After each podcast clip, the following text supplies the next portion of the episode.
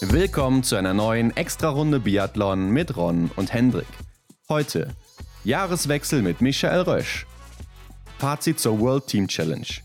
Was läuft eigentlich in der Weihnachtspause und wer bricht ein, kommt zurück oder ist weiter stark dabei? Hendrik, wir sind zurück. Neues Jahr, die erste Folge in 2022. Wir haben aber noch Rennen zu besprechen aus dem letzten Jahr. Ja, neues Jahr, neues Glück. Jetzt beginnt auf jeden Fall erstmal die Zeit, in der man noch das Datum wahrscheinlich falsch schreibt. Hinten die 21, die wird jetzt zur 22. Ja. Oft wahrscheinlich noch durchgestrichen in den ersten Tagen, aber ja, genau, wir haben ein paar Rennen zu besprechen, beziehungsweise eigentlich nur zwei. Ne? Am 28. Dezember war es ja nochmal soweit. Die World Team Challenge präsentiert aus Ruhpolding gab es. Und da haben wir was vorbereitet, denn wir sind ja heute nicht alleine. Genau, Michael Rösch ist zurück, Eurosport-Experte, ehemaliger deutscher Biathlet, auch mal für Belgien gestartet, war ja auch schon zweimal bei uns. Ne? Ich glaube, in Folge 33 war es, da reden wir über seinen Werdegang im mhm. Biathlon, über seine Karriere, die haben wir dann nochmal beleuchtet. Und dann gibt es ja auch noch die Folge vor der letzten WM auf der Pokeljuka. Das war ja letztes Jahr, Hendrik, kann ich ja jetzt schon wieder sagen. Also, der WM-Talk, ja. ja. Jetzt kann ich mich nicht mehr versprechen, wenn ich sage letztes Jahr, obwohl ich eigentlich letzte Saison meinte. Aber ja. äh, vor der WM 2021 auf der Pokeljuka war er ja auch nochmal bei uns zu Gast. Und da haben wir nochmal über die Medaillenchancen der einzelnen Kandidaten gesprochen. Immer sehr unterhaltsam mit ihm, ne? Ja klar, er sagt das, was er äh, gerade im Kopf hat und dafür wird er geschätzt. Und mittlerweile, wie schon gesagt, jetzt Eurosport-Experte, war vorher bei Sky. Haben wir auch noch kurz drüber geredet mit ihm. Also mhm. bleibt dran. Wir haben aber vorher noch ein paar andere Neuigkeiten, die es in dieser Woche gab, beziehungsweise in der letzten Woche war es ja. Und ich würde sagen, bevor wir hier in die Vollen gehen, wünschen wir doch allen Zuhörenden da draußen ein frohes neues Jahr, denn wie du schon gesagt hast, ist die erste Folge im neuen Jahr. Schauen wir mal, ob die ganzen Vorsätze, die sich die Leute vorgenommen haben, hier dann auch in, in Erfüllung gehen. Ja, stimmt, natürlich. Haben wir natürlich auch schon auf Instagram gemacht, wie man uns kennt. Ne? Ein frohes neues Jahr gewünscht.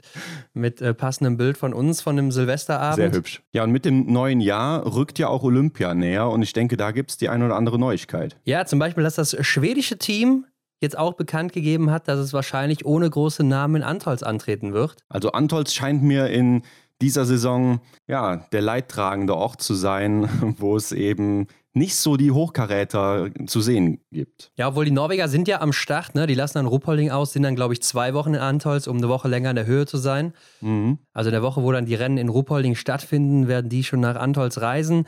Bei den Schweden ist es umgekehrt, die machen es den Deutschen gleich. Und ja, das ist dann natürlich auch direkt das Zeichen, der Gesamtweltcup, der ist uns eigentlich egal, zumindest bis Olympia. Was danach passiert, gucken wir dann nochmal. Aber mhm. das große Event ist das große Highlight und äh, da ist es auch egal, dass ein Sebastian Samuelsson oder eine Elvira Oeberg vorne mit dabei sind. Aber mhm. Marte Olsby-Reuseland zum Beispiel setzt ja auch einmal aus und die Franzosen sind sich noch nicht so sicher. Ne? Also da haben wir mhm. auch mal mhm. nachgehört, wissen noch nicht, ob oder wo sie was aussetzen werden. Ja, ich habe so das Gefühl, dass sich da eine ganz gute Waage halten wird, dass es da gar nicht zu großen Differenzen dann eben bei den Teilnehmenden da kommen wird, äh, dass der Gesamtweltcup dann doch sehr ausgeglichen sein wird, weiterhin. Ja, glaube ich eigentlich auch. Ich bin aber echt mal gespannt, was die Franzosen und Französinnen eben machen, weil wenn die dann ja. einfach durchziehen, ist es natürlich schon wieder ein kleiner Vorteil für die, zumindest dann mhm. im Gesamtweltcup. Aber klar, die wollen auch die Medaillen holen. Also mal gucken, wie sich das noch entwickelt, werden wir wahrscheinlich auch in den nächsten ein, zwei Wochen erfahren. Müsste ja jetzt auch bald wieder soweit sein. Also ich denke, in dieser Woche wird ja. da schon äh, die nächste Meldung kommen. Ähm, und wo wir gerade bei den Schweden sind oder den Schwedinnen, Elvira Oeberg hat wohl ein bisschen gekränkelt jetzt nach Anziele Grand Bonnant. Mhm. Und über Weihnachten hat sich eine kleine Erkältung eingefangen, musste das Training ein bisschen nach hinten schieben. Mal gucken, wie sie dann jetzt im Januar im o in Oberhof zurückkommen wird, ob es das irgendwelche Auswirkungen hat. Hat sich jetzt nicht so gravierend angehört, aber ist natürlich immer ein kleiner Rückschlag. Klar, vielleicht konnte sie aber dann gerade deswegen auch die Pausentage gut nutzen, Vielleicht hat das gar nicht so sehr die Auswirkung auf ihre Leistung, aber man wartet ja irgendwie darauf, ne, dass Elvira da vielleicht einknickt oder man stellt sich ja halt die große Frage, wie lange kann sie denn ihre Stärke in der Loipe überhaupt noch halten? Naja, ich denke mir auch immer so, Johannes Dingesbö, der konnte es auch durchziehen. Klar, in dem Alter vielleicht noch nicht so, ne? aber ja. wer weiß, vielleicht ist sie eine, die kann das schon ein bisschen früher als er. Also mhm. mal gucken. Ähm, ich glaube aber auch, dass jetzt so eine kleine Erkältung da nicht so einen großen Abbruch tut. Und ich denke auch, besser jetzt als dann irgendwie zu Olympia oder jetzt nochmal in den nächsten drei Orten irgendwie dazwischen. Da glaube ja. ich, war das Glück im Unglück, also schon ein ganz gut gewählter Zeitpunkt, wenn man das denn wählen will überhaupt. Ja. Aber ja, lassen wir uns einfach mal überraschen. Bisher können wir jetzt nur spekulieren. Wer aber auch noch Antolz auslässt, Hendrik, das sind äh, die Russen, zumindest ein Teil mhm. von denen. Das werden unter anderem Eduard Latipov sein und auch Said Karimullah Khalili. Ähm, und bei den Damen würden, werden es Kasakevich sein und auch Svetlana Mironova. Mhm. Ähm, Alexander Loginov ist anscheinend dabei, wird nämlich von einem anderen Trainer trainiert. Ja. Und bei Restsova und Nikma Tulina, die ja auch weit vorne sind im Damenweltcup, ist man auch noch nicht klar, weil die auch wohl alleine trainieren. Mhm. Also bis jetzt werden die großen Namen, die ich gerade genannt habe, jedenfalls nicht dabei sein. Ja, und hier erkennt man doch dann jetzt auch wieder, dass die Teams generell so denselben Fahrplan haben. Ne? Hier werden die großen Namen dann auch wieder geschont. Also man sieht gewisse Parallelen. Ja, irgendwie ist es überall gleich. Ähm, von den Österreichern und Österreicherinnen hat man auch noch nichts gehört. Ja. Mal gucken, wie das da aussieht. Aber das ist ja auch ein Punkt, den wir mit Michel zusammen besprochen haben. Ist denn der Weltcup völlig egal in so einer Olympiasaison? Ja, denkt man ja dann, wenn man jetzt sieht, dass da jeder immer aussetzt und ja. äh, die Rennen ausfallen lässt. Aber gut, gucken wir mal weiter. Denn wo wir auch gerade bei Österreich sind, da gab es jetzt am Wochenende eine Meisterschaft, österreichische Meisterschaft. Mhm. Und zwar im sogenannten Super-Einzel in Hochfilzen. Und äh, da haben die Männer 5 mal 1,5 Kilometer sind sie gelaufen, also 7,5. Und die Damen 5 mal 1, also 5 Kilometer. Ja. Und äh, ich weiß nicht, ob man dann da auch eine Strafrunde laufen muss, weil es ja Einzel heißt, oder ob man da auch irgendwie eine Strafzeit bekommt. Weiß auch mhm. nicht, wie viel, wenn es denn eine gibt.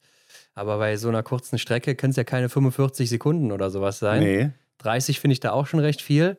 Auf jeden Fall gewinnen hier Simon Eder mit einem Fehler und Lisa Theresa Hauser mit einem Fehler. Felix Leitner anscheinend nicht gestartet. Zweiter ist geworden bei den Männern Marco Groß. Der ist Aha. aber nicht in die Wertung mit eingegangen, logischerweise, denn mhm. er ist ja kein Österreicher, sondern Deutscher.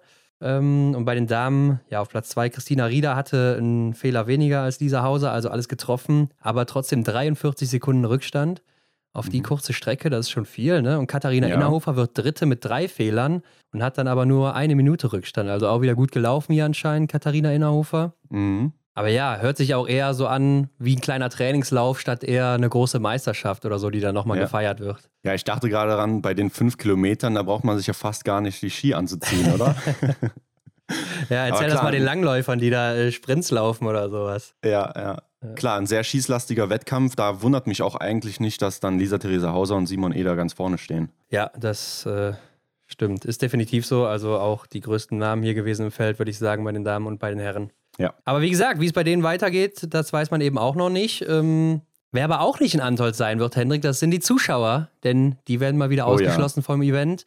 Bislang sah es ja noch ganz gut aus, gerade in Südtirol und in Italien, aber die haben sich jetzt auch der aktuellen Situation ergeben müssen und äh, die Zuschauer müssen draußen bleiben. Es werden dann wohl nur Presse und Medien vor Ort sein. Ja. Wahrscheinlich noch ein paar Helfer und dann eben die Teilnehmer bzw. die Trainer und Trainerinnen. Ja, sehr schade, gerade weil ja auch Antolz so eine schöne Umgebung ist. Da fährt man dann wahrscheinlich nicht nur wegen dem Biathlon hin, sondern auch um vielleicht am Abend nochmal eine schöne Kulisse zu sehen oder so in dem Antolzer Tal. Ja, sehr schade, aber ich habe es mir fast schon gedacht. Also ist ja eigentlich die logische Schlussfolge daraus, wenn man mal sieht, was sonst so abgeht. Ja gut, aber wenn man sich das Event in Frankreich mal anguckt und äh, wie es dann oh ja. da eben aussah, auch inzidenzmäßig so, dann fragt man sich natürlich auch, wie kann das sein, dass dann da ein Event stattfindet und da eben nicht. Äh, ja. Ich glaube, Italien, da sah es auch eigentlich noch ganz gut aus, aber naja, wie dem auch sei, wir können nichts dran ändern. Es ist jetzt eben so. Und mal gucken, wie sich das dann noch entwickelt in den nächsten Wochen. Ähm, eine weitere schlechte Nachricht ereilt uns aus Belgien. Thierry Langer, der hat sich nämlich einen Mittelfußknochen am kleinen Zeh gebrochen. Er ist wohl umgeknickt und äh, ja, dabei ist es passiert. Und das ist natürlich jetzt ganz bitter vor dem Großevent. Ja, das stelle ich mir auch schlimm vor. Also bei Franziska Preuß, da hofft man ja noch, ne, vielleicht waren es nur so die Bänder oder so, aber wenn dann da der Knochen schon irgendwie in Mitleidenschaft getreten ist, dann scheint das natürlich was Größeres zu sein. Ja, stelle ich mir auch schwierig vor, dann in vier, fünf Wochen wieder auf der Matte zu stehen und laufen zu können. Ja. ja so lange ist es ja gar nicht mehr. Ne? Letztens waren es auch unter 40 Tage. Also jetzt sind es noch irgendwas mit 30, um die 35 bis Olympia. Ja, es geht flott. Ich habe es ehrlich gesagt schon wieder fast ein bisschen verdrängt und habe gedacht, ach, das ist ja erst nächstes Jahr und jetzt sind wir schon plötzlich im neuen Jahr und dann, ja, sind es echt nur noch ein paar Wochen. Ja, das kommt wieder alles so schnell und ähm, aber bleiben wir erstmal im Hier und Jetzt und blicken zurück auf die World Team Challenge zusammen mit Michael Röch. Wir blicken auch noch aufs zweite Trimester. Wie geht es da so weiter? Was erwartet uns? Wer bleibt stabil? Wer mhm. kommt vielleicht zurück? Johannes Tingesbö vielleicht, eine Tyrell Eckhoff oder generell die Norweger und Norwegerinnen. Ja, und ich fand auch interessant, mal zu klären, was bringt denn überhaupt jetzt dieses spontane Pausieren, zum Beispiel von Tyrell Eckhoff? Haben wir auch mit ihm drüber gesprochen. Was bringt das eigentlich? Was kann man in der kurzen Zeit noch gut machen? Gerade die zwei, drei Tage, die sie da nur gewonnen hat durch ihre Abreise, ne? Was mhm. bringt sowas und was kann man da noch rausholen? Kann sich das Ruder überhaupt noch mal rumreißen jetzt in der kurzen Zeit? Oder war es das vielleicht auch schon? Ja, und was sagt er zu Franziska Preuß? Also bleibt dran und dann springen wir rein zum Michel. Genau, let's go. Heute World Team Challenge 2021. Die liegt hinter uns. Die war in Ruhpolding dieses Jahr. Ist ja schon so ein Standard-Event zum Ende des Jahres jedes Mal. Zwar nicht in Ruhpolding, sondern in Schalke meistens, aber diesmal aufgrund der aktuellen Situation eben in Ruhpolding. Und bei uns Eurosport-Experte Michael Rösch, ehemaliger Biathlet. Ich denke, jeder kennt ihn noch. Hallo Michael. Hallo. Hallo. Oder Grüß Gott, wie man in Bayern sagt. Ne? Servus. Aber ihr seid ja nicht aus Bayern. Wir sind nicht aus Bayern, nee, also nee. keine Ahnung, was Aber man da so Team sagt. Challenge, das war jetzt gerade das Thema. genau, das passt auf jeden Fall perfekt hier. Ja, lass uns doch einfach mal gucken. Wer hat denn das Ding gewonnen? Die Plätze 1 bis 3. Da sieht man ganz vorne die Österreicher mit Lisa Theresa Hauser und Felix Leitner. Dahinter aus Russland Botasova und Matvey Eliseev. Und dahinter aus Tschechien Marketa Davidova und Michael Kratschmer.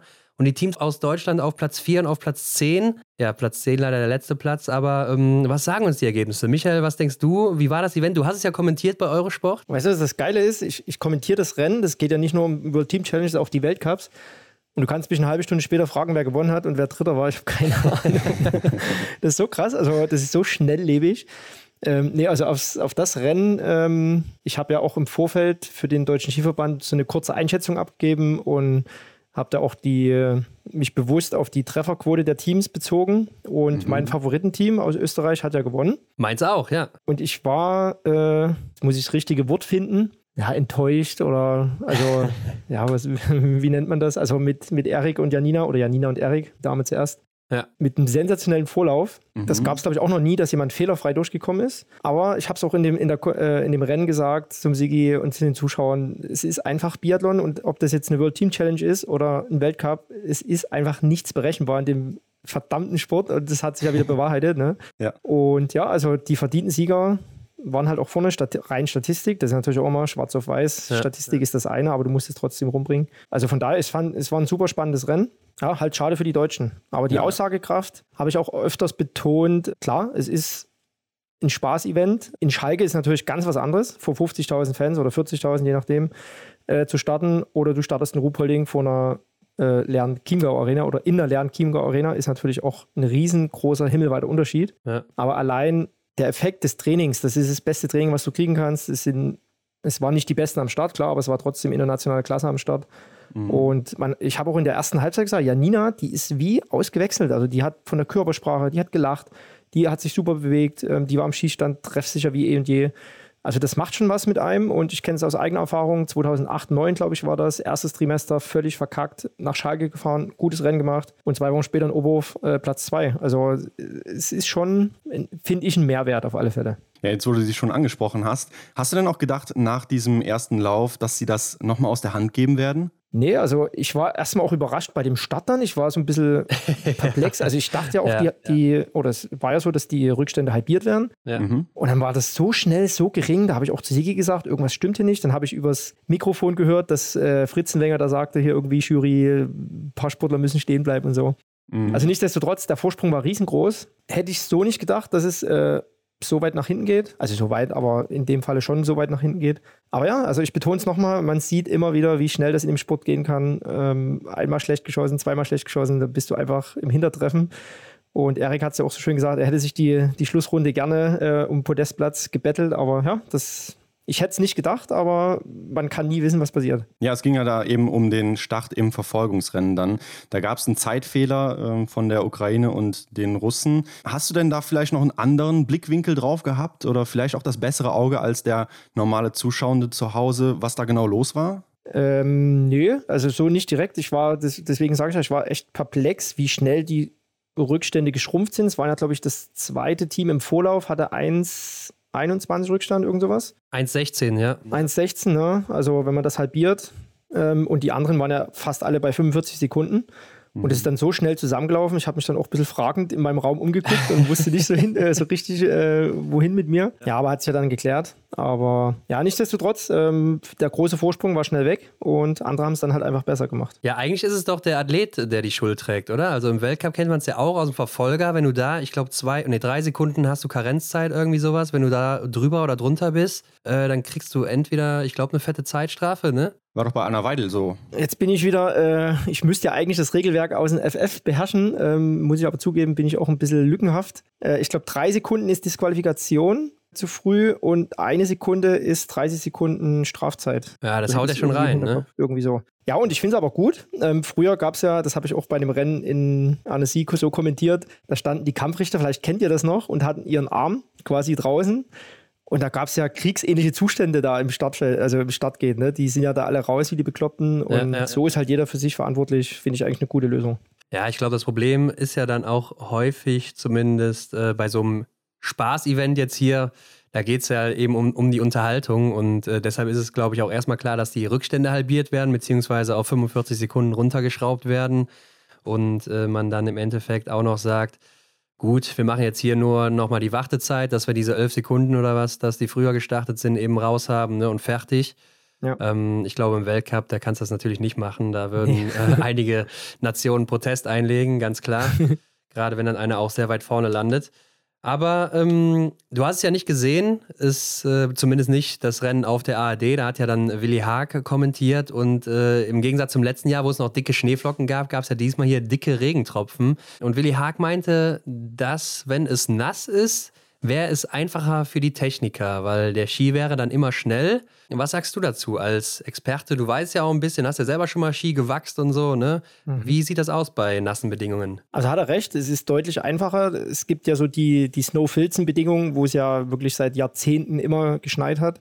Mhm. Und so die Null-Grad-Bedingungen unheimlich schwer, unheimlich schwer zu wachsen, ähm, den richtigen Schliff rauszufinden, das richtige Wachs, die richtige Struktur. Ja, und bei dem Regen, ähm, ich bin mir jetzt nicht ganz 100% sicher, ob es alles Kunstschnee war, aber dadurch alleine schon durch den Kunstschnee, ähm, klar war noch Neuschnee dabei, aber viel Kunstschnee und da hast du halt ein scharfes Kristall, das ist ja kein normales Schneekristall, sondern ein scharfes Kristall, das ja generell schon schnell ist. Mhm. Ja, und wenn dann der Regen dazukommt, ist es relativ einfach, dann nimmst du einen groben Schliff, ein relativ warmes Wachs und eine grobe Struktur und das Ding ist geritzt und es fährt sich tatsächlich viel angenehmer, viel schöner ähm, als der Neuschnee.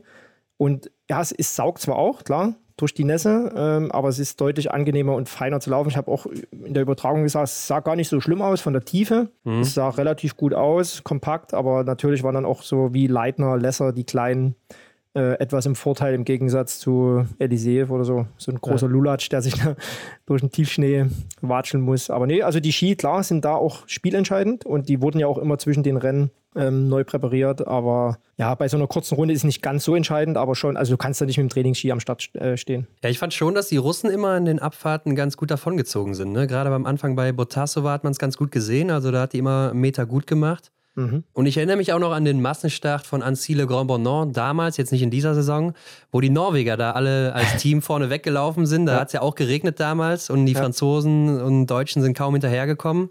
Mhm. Also da habe ich mich dann doch gewundert über die Aussage von Willi, dass äh, bei nassen Bedingungen alles recht einfach wäre. Also einfach ist wirklich in Anführungsstrichen gesetzt, weil dieses Wachsen ist ja sowieso ein Mysterium für sich und ja, Nicht, nicht umsonst stehen da äh, teilweise 10, 15 Leute. Bei den Schwe äh, Schweden waren es, glaube ich, am Anfang. Hat auch irgendwie Arndt Pfeiffer durchgezählt, zwölf Techniker. Ne? Mhm. Ich meine, klar, du kannst dich da auch verrückt machen, aber es ist halt, ich sage das auch immer, vergleiche es mit der Tour de France. Es wird nie ein Fahrer mit einem Platten gewinnen. Also das Material ja. aus meiner Sicht ja, das ist auch schon heftig, so hoch ja. in die Prozentzahl rein. Also ohne gute Ski brauchst du heutzutage nicht mehr am Start stehen.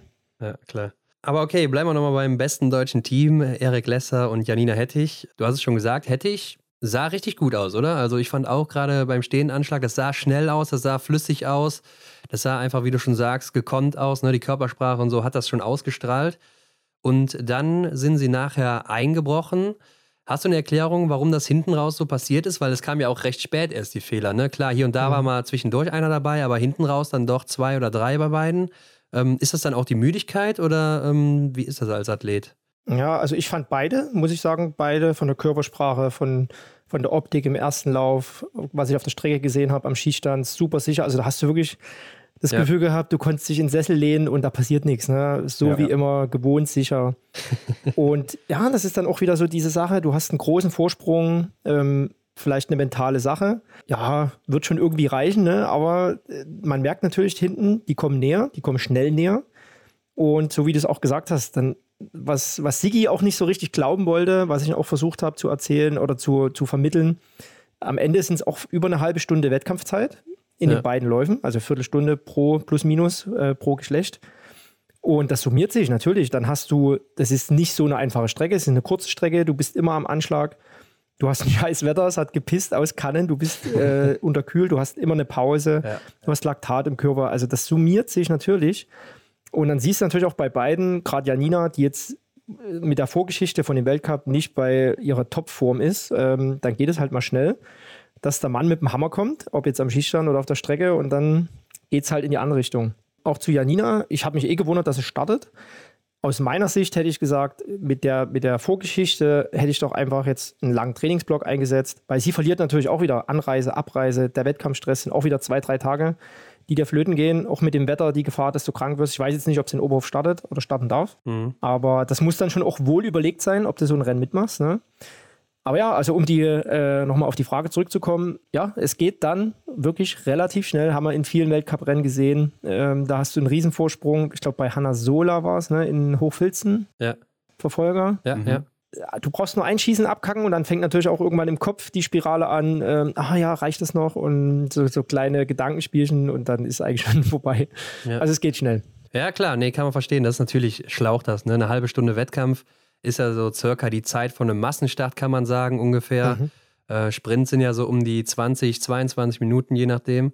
Aber hier muss man ja auch sagen, das sind gestandene Athleten, beziehungsweise eine gestandene Athletin, die schon lange dabei ist und so. Also müssen die ja eigentlich auch verkraften, oder? Kann man nicht sagen, so, die sind ja. müde geworden, weil das ist ja für alle dasselbe dann. Ja, ja aber da komme ich halt wieder auf die Vorgeschichte, dass halt ja. beide nicht so, Erik vielleicht ein bisschen ausgenommen, aber Janina auch nicht so bei dem Top-Level ist, was er vorher hatte.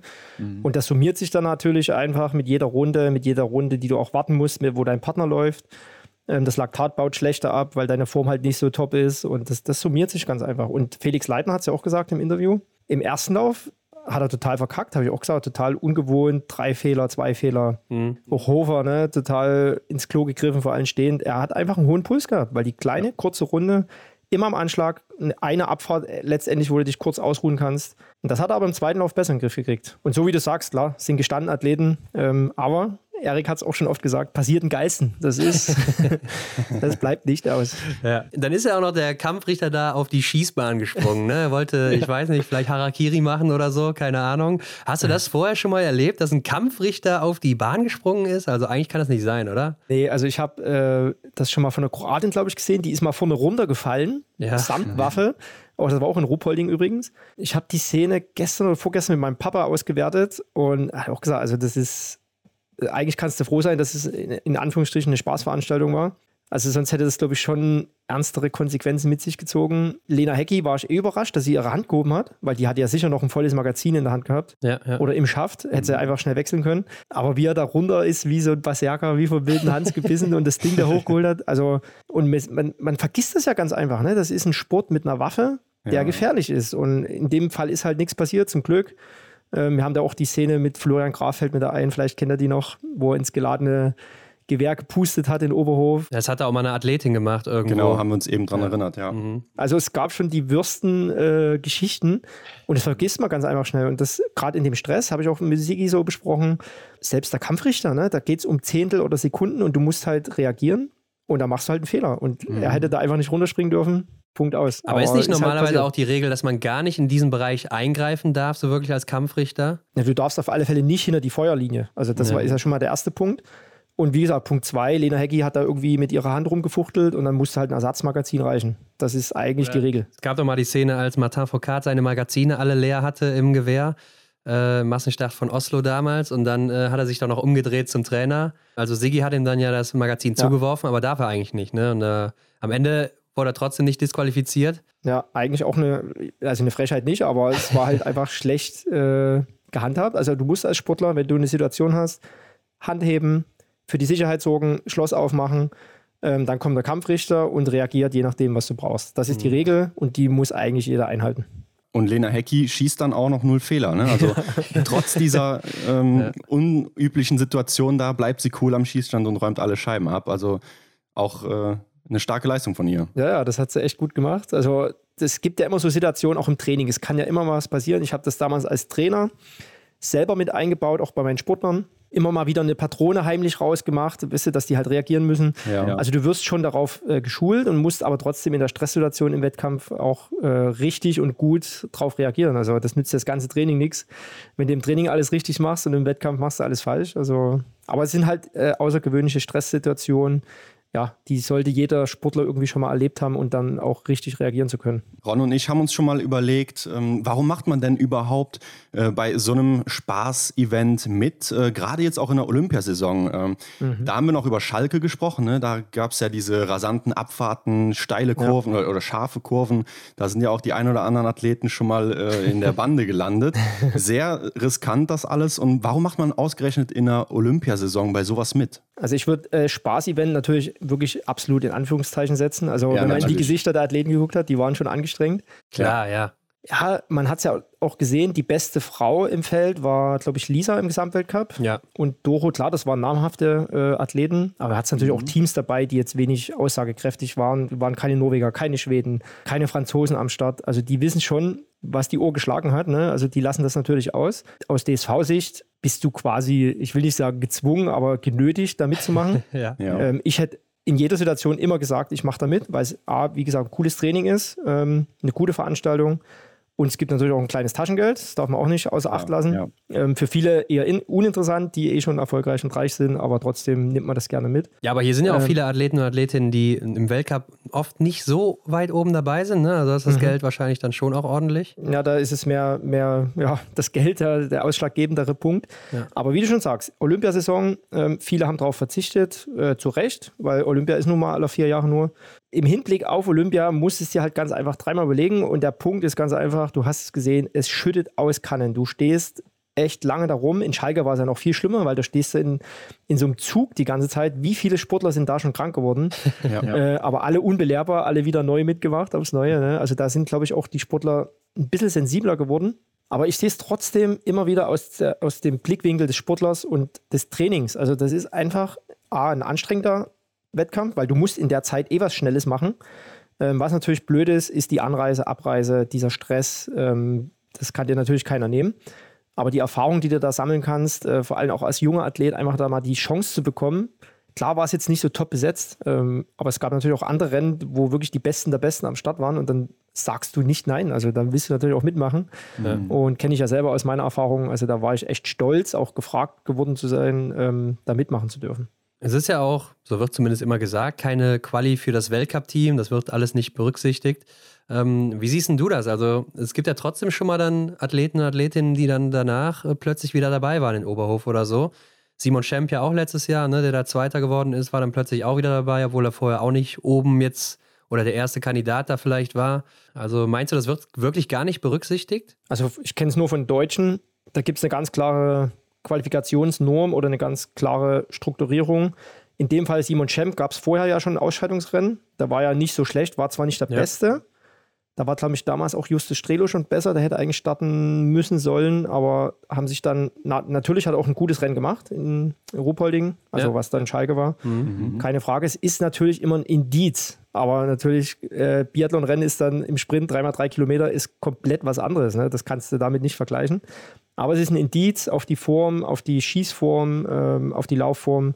Da kann man schon so gewisse Sachen ableiten. Aber das jetzt ranzunehmen für eine Qualifikation oder als zu sagen, hier, du darfst jetzt beim Weltcup starten, würde ich falsch finden. Also glaubst du, Janina Hettich hat das jetzt nichts gebracht, so in Hinsicht auf Oberhof? Weil da sieht es ja jetzt auch aktuell noch nicht so gut aus oder man weiß nicht, was da so los ist, ne? Ach du, nach der ersten Halbzeit hätte ich sie auch gerne äh, mitgenommen nach Oberhof. Und nach der zweiten Halbzeit kannst du auch wieder sagen, ja, mh, hm, war jetzt nicht so geil, aber ja ich, wie gesagt, ich habe ja auch jetzt aktuell noch keine Ahnung, wer da in Oberhof am Start äh, steht. Und klar, der Blick in IBU Cup, aktuell die beste Franzi Hildebrand, hatte ihre Chance bekommen, hat es auch nicht schlecht gemacht. Wäre vielleicht auch verdient, jetzt noch mal zu starten. Ja, aber auch selbst die Jungen im IBU Cup, es heißt ja immer, die Jungen müssen ran, die müssen an den Start, ne? aber die, wenn du in die Listen guckst, die sind halt viel weiter hinten als die Arrivierten. Ja. Und ja, dann haben sie halt auch keine Chance verdient. Und Janina, wir wissen alle, äh, was er eigentlich imstande ist zu leisten, wenn sie fit ist. Mhm. Und es kann sich natürlich auch in der Zeit zwischen Le Grand Bernard und Oberhof, das sind ja fast drei, dreieinhalb Wochen sowas, ne? Ja. Da kannst du schon noch mal echt viel bewegen mit einem Formaufbau, mit, mit, mit Training, mit gutem Training, qualitativ ho hohem Training, kannst du schon noch mal viel ändern. Mhm. Aber es ist natürlich das ganze Jahr, klar, äh, kannst du nicht ändern, aber punktuell kannst du da schon noch gut eingreifen. Also wir hören schon raus, äh, diese ganze World Team Challenge, die hat was Besonderes an sich und du scheinst ja auch immer wieder ein Fan davon gewesen zu sein als Athlet. Ja. Hast eben gesagt, du warst auf Schalke mal mit dabei. Erzähl mal, wie hast du da die Stimmung wahrgenommen oder generell auch so aus Sicht als Athlet das ganze Event? Also ich war dreimal, glaube ich, dabei. Ähm, das erste Mal werde ich auch nie vergessen. Es gibt ja vorher immer noch so ein Shootout, ja. mhm. wo einfach 20 Schuss, äh, zweimal liegen, zweimal stehen, abgeräumt werden. Und da ging die Kanone los und ich kann es euch sagen, ey, meine Knie haben geschlottert. Ich habe nichts getroffen. Also ich bin ja eigentlich sonst äh, gerade schnell und so, das konnte ich alles gut, aber in dem Fall beim ersten Mal habe ich komplett versagt. Und einfach dieses Gefühl, weil es ist, kannst du halt nicht vergleichen mit Oberhof Ruhpolding, weil die Fans viel näher sind, die Atmosphäre ist viel lauter, es ist, es ist halt ein Fußballstadion. Ne?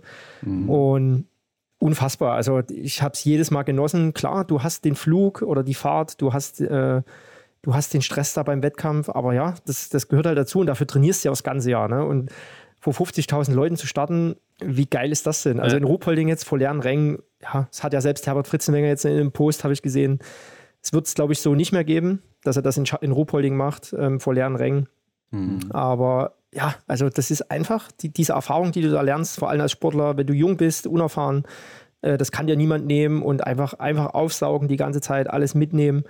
Und ja, wer kann schon von sich behaupten, mal in Schalke auf dem Rasen äh, Biathlon gemacht zu haben? Ne? Das sind ja auch die, die wenigsten. Und von daher bin ich voller Fan der Veranstaltung. Allein der Sinn, ne, in einem, Biathlon, in einem Fußballstadion Biathlon zu machen, die Sinnhaftigkeit ist natürlich, äh, warum, ne? aber es ist einfach geil. Also ich finde es legendär und es gibt es ja nicht zum Spaß jetzt zum 20. Mal. Also es hat sich ja, ja wirklich durchgesetzt, äh, das Event. Und ich finde auch den Zeitpunkt, wie gesagt, ganz gut. Es ist gefährlich, klar, du kannst krank werden, aber rein aus trainingstechnischer Sicht, du kannst ein gutes Preisgeld gewinnen. Von daher finde ich es eigentlich eine coole Sache. Ja, ich war auch schon mal da, äh, als Zuschauer natürlich. Und ähm, ja, da muss man Als einfach sagen, ja, die, die, Stimmung, äh, die Stimmung ist natürlich der Wahnsinn. Ne? Also auch gerade ja. wenn dann mal ein deutscher Athlet, damals war es zum Beispiel Simon Schember, als erster wieder ins Stadion reinkommt, äh, ist natürlich der absolute Wahnsinn, wie die Leute ja. da ausrasten und 50.000 Leute, das Ding ist immer ausverkauft dann. Ne? Mhm. Also das ist auch nochmal ganz anders, glaube ich zumindest. Du kannst es ja auch äh, sagen als im Weltcup, oder? Also Ruppolding, Oberhof wird man damit auch nicht vergleichen können. So. Ja, ich habe es gerade gesagt, also die, die Lautstärke, der Lautstärkenpegel äh, also mir, fällt, eh, mir fehlen eh gerade die Worte, also das kannst du, kannst du nicht beschreiben. Das ist so ohrenbetäubend laut und diese Energie der Menschen, weil die halt so nah dran sind, unfassbar. Aber natürlich ist Ruhpolding und Oberhof, es ist was anderes, aber es ist, ist es dann doch geiler, weil es halt draußen ist, weil es halt einfach das wahre Biathlon ist. Ja definitiv. Ich glaube, wir müssen auf jeden Fall noch äh, Lisa Hauser und Felix Leitner würdigen. Ne? Gerade Lisa Hauser, die hat ja nochmal da ordentlich einen rausgehauen und äh, setzt einfach auch ihre Top-Schießserie da fort. Also ja. trifft ja nahezu alles momentan. Ja. Ich hoffe, sie kommt jetzt in, im Januar wieder zurück, aber da reden wir gleich nochmal drüber. Du hast ja jetzt als Eurosport-Experte, das ist ja jetzt dein neuer Job, das Rennen kommentiert. Vorher warst du aber ja noch bei Sky, ne? Also da kennt man dich auch noch her. Mhm. Wie kam es jetzt zu dem Wechsel? Ja, da wurden schon äh, quasi hinter meinem Rücken äh, die Strippen gestritten. Nee, wie sagt man? Die Strippen gezogen. Strippen gezogen, genau. Ohne meines äh, Zutuns und meines Wissens ähm, hat mich eines Tages der Herr Schwarzbach angerufen, ähm, der Pressesprecher der Deutschen. Und die sind ja auch ständig am Upgraden. Wie können sie ihre, ihre äh, Instagram, ihre Facebook-Reichweite machen, verbessern? Wie können sie neue Formate schaffen? Und da gibt es jetzt so eine, ja, wie soll man das nennen, so eine äh, Triangel quasi zwischen Eurosport, Interwetten, Deutscher Skiverband. Mhm. Ähm, das war dann, glaube ich, im August ging das los, die ersten Telefonate, ob ich mir das vorstellen könnte. Da ging es auch noch mit hinfliegen, äh, mit Peking eine Show machen und pipapo. Da dachte ich natürlich, ey, Folge. Also da ging es noch gar nicht so ums Kommentieren. Da ging es eigentlich rein um Olympia, äh, die Rennen kommentieren und die Expertenshow. Und das, was jetzt mit den Weltcups dazugekommen ist, das kam alles so nach und nach, weil ich habe natürlich auch äh, von mir aus äh, äh, kundgetan, sage ich mal so, dass ich das gerne machen würde, auch mhm. mit Sigi. Und das war dann relativ schnell der Plan äh, fix, wo ich was kommentiere. Und mittlerweile, jetzt bin ich sogar bei der Europameisterschaft dabei, habe jetzt Schalke mit kommentiert. Und ja, also das macht unheimlich viel Spaß. Bin auch total dankbar dem Deutschen Skiverband gegenüber, dass die mich da ins Boot geholt haben. Ja, nichtsdestotrotz, auch mit Christian hat es unheimlich viel Spaß gemacht. Ich habe auch nochmal die Ehre jetzt in Oberhof und Ruhpolding parallel für Sky noch ein Experte zu sein, aber jetzt nicht mehr der Exklusivexperte, aber kann da auch nochmal meinen Senf dazugeben mit Christian. Mhm. Und ja, also die Möglichkeit, die ich jetzt mit, mit Eurosport und mit Sigi habe, ich hatte mit Sigi auch so meine Fehde, ähm, damals 2000 und wann war die Europameisterschaft in Tumen 2016, glaube ich, war das? 15, 16? Mhm. 15? Ich weiß nicht mehr ganz genau da hat er mich auch so ein bisschen äh, aufs Grund genommen und hat gesagt, ja, hör doch auf, es bringt doch alles nichts. Und da habe ich mir mal zur Brust genommen, auch öffentlich in einem Post habe ich ihn da ganz schön attackiert, aber das war auch relativ schnell aus der Welt geräumt. Und ich bin unheimlich imponiert. Ja. Von Sigi, der ist ja seit 89 bei Eurosport, meines Wissens. Und das ja, ist halt einfach ne? Klar. ein wandelndes Lexikon. Ich meine, er ist so ein bisschen wie Berlin. Man äh, liebt ihn oder man hasst ihn. Das ist einfach so. ähm, unheimlich energisch. Und was für mich die Schwierigkeit war, weil ich halt auch gerade so das Wort energisch äh, sage, weil er halt viel redet. Und für mich als Experte, ich sehe halt echt viele Sachen, komme aber wenig zu Wort, natürlich, weil er der Kommentator ist und ich bin ja nur der Experte. So dieses Eingrooven, äh, wie das, wer wann redet, das hat am Anfang, war es noch ein bisschen holprig. Aber ich glaube, das funktioniert jetzt ganz gut. Und ja, wie gesagt, also ich bin total happy über die Situation, so wie es ist und macht mir unheimlich viel Spaß. Und ja, ich hoffe, dass das äh, nicht nur ein Jahr äh, bei Eurosport ist. Er war ja auch vorher immer alleine da unterwegs, oder? Mhm. Hat er mir auch wirklich so gesagt, er macht es lieber alleine. Kann ja. ich auch verstehen. Ja. Also da hast du halt niemand, auf den du Rücksicht nehmen musst. Ja. Aber ich glaube, für die Zuschauer ist es schon nochmal äh, ganz cool, wenn du so einen, so einen zweiten Blick auf das Rennen hast und ja, jemand anders nochmal so seinen Senf dazugeben kann. Sehe ich auch so. Also ist, glaube ich, auch ein ganz guter Magnet dann nochmal für Eurosport. Aber kommentieren generell ist ja auch neu für dich, oder? Also bei Sky hast du es nicht gemacht. Nee, noch nie. Auch diese, diese ganze Zeit ähm, ein Rennen zu kommentieren. Deswegen sage ich auch Chapeau an, an alle, die kommentieren. Du musst ja ein Rennen du musst es ja erstmal die Einleitung ähm, das sieht auch der Zuschauer nicht. Ich sitze ja so wie hier mit meinem Headset mhm. und kriege aller Furze lang aus Paris irgendwelche Ansagen. Äh, Q-Point, Stop Talking, äh, Commercial Break in 10, 9, 8. Und du redest trotzdem okay. weiter. Und ja. da bin ich einfach ein Mann, überhaupt nicht multitaskfähig. ähm, fällt mir unheimlich schwer. Ähm, aber gewöhnst dich halt dran. Das ist einfach so.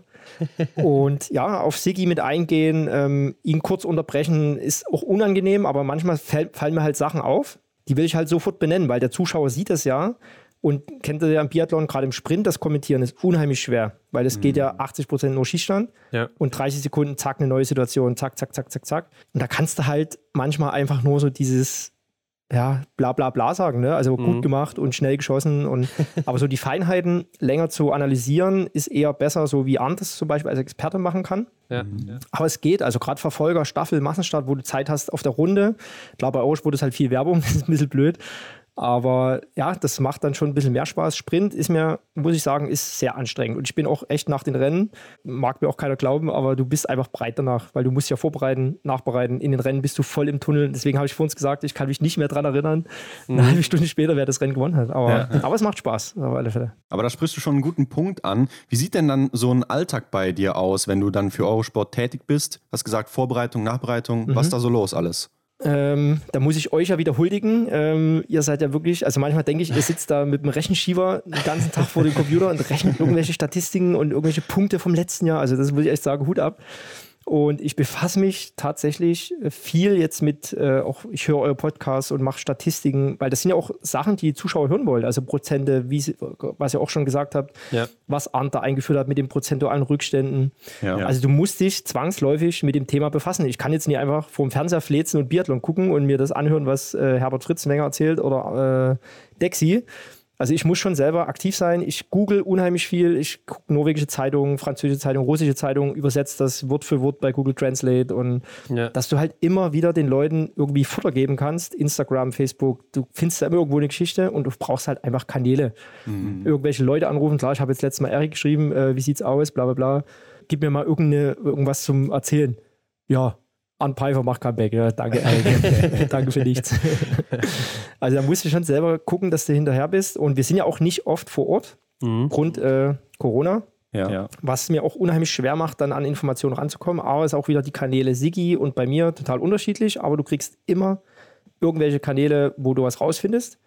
Und das ist auch wichtig, also dass du halt, wie gesagt, den Leuten nicht immer diese Standard Gülle, hätte ich was gesagt, äh, auf die Ohren klatscht, sondern immer irgendwie, ja, irgendwelche Sachen, die neu sind oder die für mich interessant sind, einfach den Leuten preiszugeben. Mhm. Ja. Und das ja. macht halt so den Reiz aus, auch diese, nennen wir es mal, journalistische Fleißarbeit, die du halt einfach machen musst, die dazugehört. Ja, Willi Haag hat im äh, zweiten Rennen äh, bei der World Team Challenge einfach nochmal die Platte vom Vorrennen ausgepackt. Also ich weiß ja, auf jeden war, Fall. Das, ja. war auch so ein Rennen, ne? das ist dann irgendwie ab so einem Punkt, merke ich auch, Sigi sagt nichts, ich sag nichts, weil du hast dann irgendwann, äh, ja, wie du schon sagst, ist die Schallplatte abgelaufen. Ne? Ja, und ich habe mir dann immer so meine Liste und ich bin halt auch so ein Typ, der haut sein Feuer von Anfang an raus. Und da ärgere ich mich natürlich auch drüber. Ja. Sag, ach, das kannst du doch viel später bringen. Und ah, das sind halt einfach so Sachen, Lernprozesse, die kommen dann einfach auch mit der Zeit. Ähm, mhm. Hat mir auch Dexi gesagt, ja, mach das erstmal ein paar Mal und dann wirst du ja sehen und du wirst dich eingrooven. Und klar, ich mache auch viele Fehler. Aber das ist, glaube ich, ganz normal, wenn du das zum ersten Mal machst. Klar, ja. Aber das ist auch schon eine gute Einstellung, ne, wenn ich bedenke, also wenn sich auch Leute damit ein bisschen mehr beschäftigen als ja, der Normal, äh, Otto Normalverbraucher, wie man das so, so sagt, dann ist es ja schon fast schon nervig, immer wieder so diese Klassiker zu hören. Ja. Und von daher finde ich schon gut, dass man da ein bisschen weiterdenkt. Ja, wie oft habe ich es denn gehört, dass Sven Fischer keine Handschuhe trägt und ja, der ja. schießt den Unterlader und bla bla bla. Also, aber du musst, du darfst halt nicht vergessen, du hast, das ist ja tatsächlich so, dass du täglich oder bei jedem Rennen einfach neue Zuschauer hast, die einfach mal zufällig reinseppen. Das stimmt. Ja. Die von Duden und Blasen keine Ahnung haben und dann, äh, ja, dann musst du halt alles wieder vom Schleim auf, vom Ohrschleim wieder neu erzählen. Das ist halt einfach so.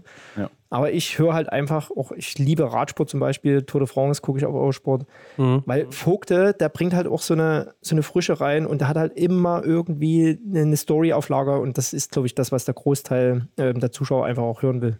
Mhm. Ja. Wie, wie sieht es dann aktuell aus, beziehungsweise im Vorblick auf das nächste Trimester? Seid ihr dann da auch irgendwo vor Ort? Oder? Ach so, ja, apropos Tagesablauf. Du hast ja gefragt wegen Tagesablauf. Ähm, es ist, ich war jetzt die ersten Rennen in München vom Studio aus. Dann habe mhm. ich auch das Glück, teilweise hier von Dresden aus zu kommentieren, von einem Kollegen von Eurosport, der hat sein eigenes Studio. Danke auch nochmal dafür, Ron. Äh, hast das sehr gut gemacht, also hat mir sehr viel geholfen. Und dann bin ich jetzt Oberhof Ruhpolding live dabei. Antholz bin ich nicht dabei. Olympia bin ich dann wieder in München. Und Rest der Saison werden wir dann sehen. Aber ich glaube, das wird aufgrund der Corona-Lage viel mhm. vom Homeoffice oder von München aus sein. Ja. Aber für mich natürlich aktuell, äh, wie soll ich sagen, also ein Sechs am Lotto, weil natürlich mit Familie, zwei Kinder, Klar. Freundin arbeitet. Ähm, die ist natürlich sehr, sehr dankbar. Also wenn du da drei, vier Wochen am Stück weg bist, ist schon hart. Und du hast eben mal angesprochen, äh, dass da auch was Besonderes für Peking auf die Zuschauenden dann zukommt. Wie sieht es da aus? Was ist da konkret geplant? Also aktuell ist geplant, natürlich die Rennen kommentieren. Und danach gibt es jetzt, wie schon bei der Vier-Schanzentournee oder in, ich glaube in Tokio war das, ähm, mit Fabian Hampüchen, so eine, nennen wir es mal, Expertenshow oder so ein, so ein Nachtrag quasi zu dem Rennen, wo ich dann, glaube ich, auch mal den Stift ansetzen kann mit dem iPad, so wie Anders ah, macht. Ja. Schön, ne? mhm. ja. ähm, da freue ich mich auch unheimlich drauf. Also da bin ich dann auch vor der Kamera. Ähm, ich habe jetzt noch keine Ahnung, wie lang die Shows dann sind, aber du kannst halt das Rennen dann wirklich nochmal in Ruhe analysieren und das dann nochmal irgendwie so eine kleine Aftershow. Aber das, das wird dann auch im Eurosport ausgestrahlt im genau. Fernsehen oder muss man das irgendwo anders sehen? Nö, das kommt dann auch im Fernsehen. Ja. Okay. Genau. Ja, coole Sache. Also, ähm, ja. ich glaube, es gab es ja sonst nicht bei Eurosport, oder? Wie war das früher? Ah, ich glaube, die haben zwei, also mit, mit Tokio, glaube ich, haben sie angefangen, mit Hambüchen. Da hat er, der hat das ja kommentiert, die Show. Ja. Und hat das auch gut gemacht, ist jetzt auch wieder dabei. Aber im Biathlon so nicht, ne? Nee, nee tatsächlich. Und das ist ja eigentlich ein Punkt, den wir schon mal wieder kritisiert haben, immer wieder, ähm, dass zwei Sekunden oder zwei Minuten, sagen wir mal, nach dem Rennen, ähm, ja, dann ein anderer Sender bzw. ein anderes Programm dann läuft und ja. äh, vom Biathlon dann äh, der Schalter umgelegt wird. Und so ist ja cool, dass es dann ja eine kleine Nachberichterstattung gibt quasi. Ja, man könnte ja trotzdem auch die Analysen ähm, generell, man könnte die ja trotzdem machen. Die können ja auch gerne mal zehn Minuten, Viertelstunde ausfallen. Ja. Dann bringst du halt äh, ARD Sportschau. Ist ja. Ja. Also klar, fürs Fernsehprogramm reicht es nicht, ist, ist halt so. Aber dass auch der wirklich interessierte Zuschauer dann nochmal viel tiefer in die Analyse reingucken kann und von dem Experten ähm, da nochmal irgendwie ein paar schlaue Ratschläge oder ein paar schlaue Tipps und Tricks äh, mit auf den Weg kriegt. Ja, unsere Rede, aber vielleicht hört ja jemand zu hier, vielleicht ändert sich das irgendwann mal beim ARD, wer weiß. Ähm, ja, auf jeden Fall gab es ja bei dir auch mal diesen Apps des Tages noch in der letzten Saison. Was ist daraus jetzt geworden? Den habe ich auch hier irgendwo stehen, der steht hier neben mir. ähm, ja, glaube ich, der ist jetzt leider eingeschlafen. Also ich fand es auch, das ist von ja. den Sportlern gut angenommen worden. War eine coole Sache. Ähm, ja, wer weiß, ob das irgendwo in irgendeiner Form nochmal aktiviert wird. Äh, wir werden sehen. Ja, ja das heißt, ähm, jetzt hat ja Arne Pfeiffer auch als Experte diesen frischen Wind reingebracht mit Statistiken und Zahlen und auch ein bisschen Technik mit reingebracht beim Schießen, beim Laufen. Das wird jetzt bei euch dann nur in Peking kommen oder wird es da auch zwischendurch mal irgendwie was geben noch? Nee, das ist dann tatsächlich nur für Peking erstmal geplant und alles weitere, das ist dann ist nicht in meiner Hand. Okay. Muss man dann über die Rennen machen. Aber wie gesagt, im Rennen ist es schwier, äh, schwierig, solche Analysen oder solche Sachen ähm, dem Zuschauer noch näher zu bringen, weil halt einfach die Zeit dafür nicht da ist. Ja, bislang oder jetzt gerade in der Zeit, in den vergangenen Tagen war Weihnachtspause. Der Biathlon-Zirkus hat Weihnachtspause gehabt. Äh, wenn die Folge hier rauskommt, liegt sie hinter uns. Michael, die trockene Frage einfach mal so: Was macht man als Biathlet in dieser Weihnachtspause? Fressen und saufen. also so habe ich es zumindest gemacht. Echt? Aber ich bin ja, ich bin ja nicht mehr. Nee, ich meine ja jetzt. Ich, Achso, ja, okay. Ich dachte ähm, früher auch. Ah, wo fange ich an, wo höre ich auf? Also klar, jeder ja. Sportler sehnt sich nach einer Weihnachtspause. Außer Elvira Oeberg, glaube ich, die hätte noch acht Wochen weitermachen können. Ja, die ist hochmotiviert, klar. ähm, das sieht ja auch nicht der Zuschauer. Ne? Du bist äh, drei, drei, äh, drei Wochen am Stück in verschiedenen Orten. Du hast Flüge, du hast Reisen, du hast verschiedene Hotels. Ähm, aber davor bist du ja auch nochmal mindestens zwei Wochen, wenn nicht sogar drei Wochen irgendwo in einem Trainingslager. Du hast Quali-Rennen, ja. äh, teilweise wie die Deutschen in Munio. Es ist dunkel. Ähm, du hast irgendwann nur noch dieselben Schlüpper an. Du willst, du sehnst dich natürlich nach zu Hause, aber das ist halt part of the game. Das gehört mhm. dazu. Ja, und dann kommt einfach die, dieses letzte Rennen, wo viele ja schon mit gepackter Tasche quasi im Auto sitzen und einfach nur nach Hause wollen. Auch so ein, so ein Stichwort, äh, Le Grand Bernard Annecy, die Heimreise. Immer eine Katastrophe, weil du stehst ja teilweise stundenlang ja. im Stau, bis du überhaupt mal raus bist. Und habe dann auch, glaube ich, von Erik war es oder von, von Time, von dem Physio, ein Bild gesehen, dass die nachts um drei zu Hause waren oder halb drei. Ähm, würde ich als Sportler natürlich auch sagen, lass doch noch den Tag entspannt ausklingen. Äh, fahr am Montag ganz entspannt nach Hause oder flieg im besten Fall. Ähm, ist natürlich aber auch gerade schwierig wegen Corona mit Ansteckung, bla bla bla. Also das musst du dann schon genau abtimen. Mhm. Ja, und dann kommt halt die Weihnachtsphase und da sehnt sich jeder danach. Du kommst nach Hause, machst die Geschenke, machst dein Weihnachtsfest. Du kannst dir auch mal was gönnen, ne? also was Gutes essen, was Gutes trinken. Aber ich kenne es als Sportler, jetzt ist es komplett anders. Also jetzt als Nicht-Sportler bist du viel entspannter. Weil als mhm. Sportler hast du ja trotzdem immer dieses im Hinterkopf, ja, Ne? Es geht weiter. Du darfst jetzt nicht ausruhen. Du kannst mal vielleicht zwei Stück, drei, drei Tage am Stück Pause machen.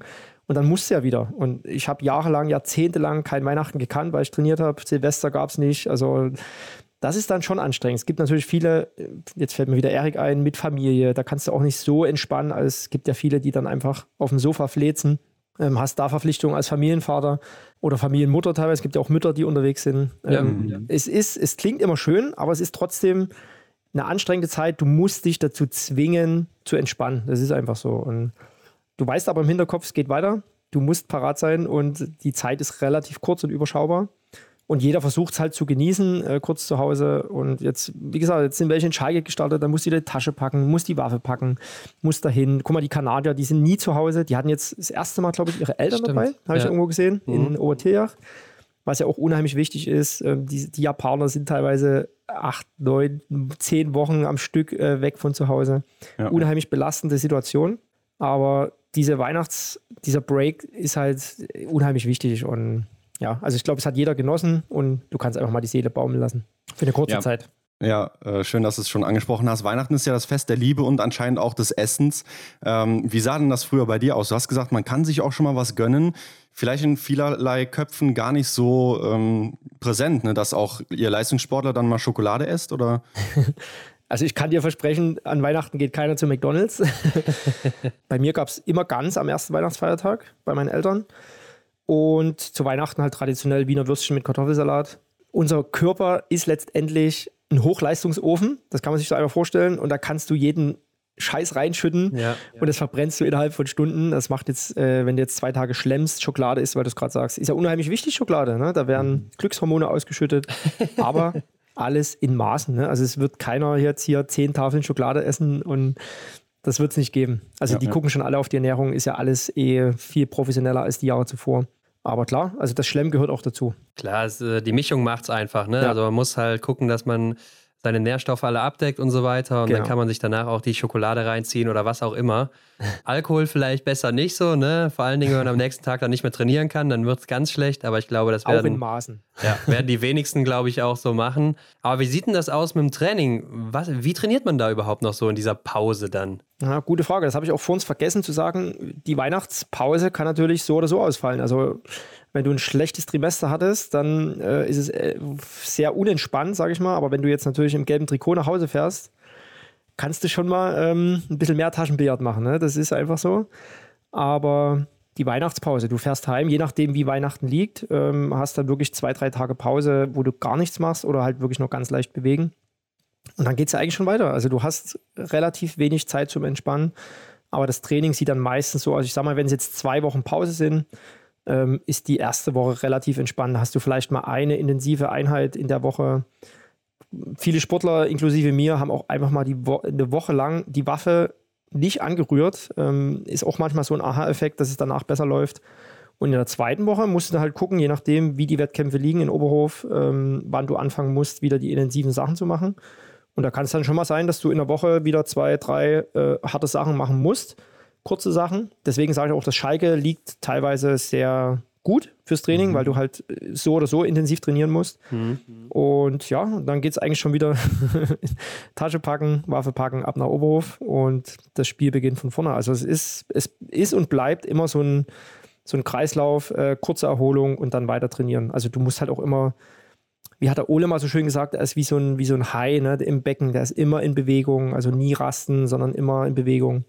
Und die Intensität ist natürlich auch total unterschiedlich. Ähm, jetzt kommt natürlich das neue Trimester, werden wir bestimmt auch nochmal drauf eingehen, ja. ähm, wie die Vorbereitungen sind auf Olympia. Das, das kommt natürlich jetzt nochmal dazu. Aber das ist halt wieder ein anderes Blatt. Aber was bringt denn das überhaupt noch? Denn ich meine, jetzt während der Saison gerade, das Training so, du kannst ja jetzt nichts mehr großartig bewegen, oder? Jein, also ich habe es vorhin schon mal angesprochen. Ähm, ich habe es aus eigener Erfahrung, ich glaube, es war 2008, 2009, da hatte ich ein miserables erstes Trimester, also wirklich miserabel und habe dann bin nach Hause gekommen, habe wirklich zwei Tage nichts gemacht. Dann habe ich, ich glaube, eine Woche am Stück nur lang und ruhig, also so nichts unter zweieinhalb Stunden, also zweieinhalb bis drei Stunden, ganz ruhig, eine Woche lang, ganz entspannt. Dann habe ich wieder kurze, schnelle Sachen gemacht und habe dann auch Schalke mitgemacht und war, wie gesagt, eine Woche später oder zwei Wochen später in Oberhof auf dem Podest. Also das, das geht manchmal rasend schnell. Klar, wie du sagst, du kannst jetzt kein ganzes Jahr aufholen, mhm. aber du musst dann natürlich gucken, wo liegen jetzt meine Prioritäten, wie liege ich im Weltcup, wie bin ich generell zufrieden mit meinem ersten Trimester. Ähm, und es heißt ja immer so, ja, da muss ich noch dran arbeiten, da kann ich noch dran arbeiten.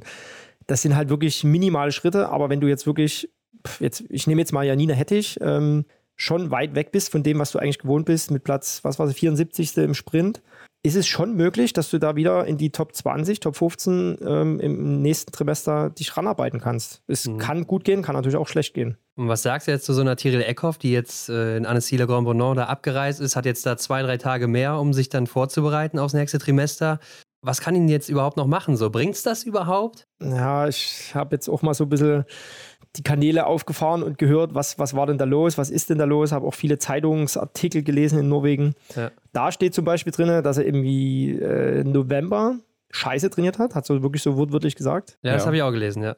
Klang so ein bisschen nach Übertraining, viel intensiv gemacht und ja, und wenn man mal guckt jetzt, das letzte Trimester, äh, das erste Trimester, die letzte Woche, war ja nicht so schlecht. Ne? Klar, für ihre Verhältnisse nicht das, was man gewohnt ist, aber nicht so schlecht. Und da habe ich halt so ein paar Spatzen vom Dach pfeifen hören. Das ist halt bei ihr einfach Birnenkrebs. Also die, die haben alle auf sie eingeredet und haben gesagt, mach doch einfach jetzt mal die Wettkämpfe weiter und guck, was passiert. Und die sagen, nee, ich will jetzt nach Hause, bucht mir einen Flug, ich will sofort heim und fertig. Also die hat sich das auch so, die war halt kopffest und hat es für sich so entschieden. Und dann war das einfach so. Ne? Und mhm. ist für sie, ich kenne sie jetzt nicht so gut, aber äh, das, was ich gehört habe, klar, die ist ein Kopfmensch und wenn hat man ja oft gesehen, ne? letztes Jahr, es hat einfach funktioniert. Ja. Es hat aber auch viele Jahre vorher nicht funktioniert. Und irgendwie hat es dann trotzdem hingekriegt, ähm, gute Rennen zu machen, wenn es drauf ankommt.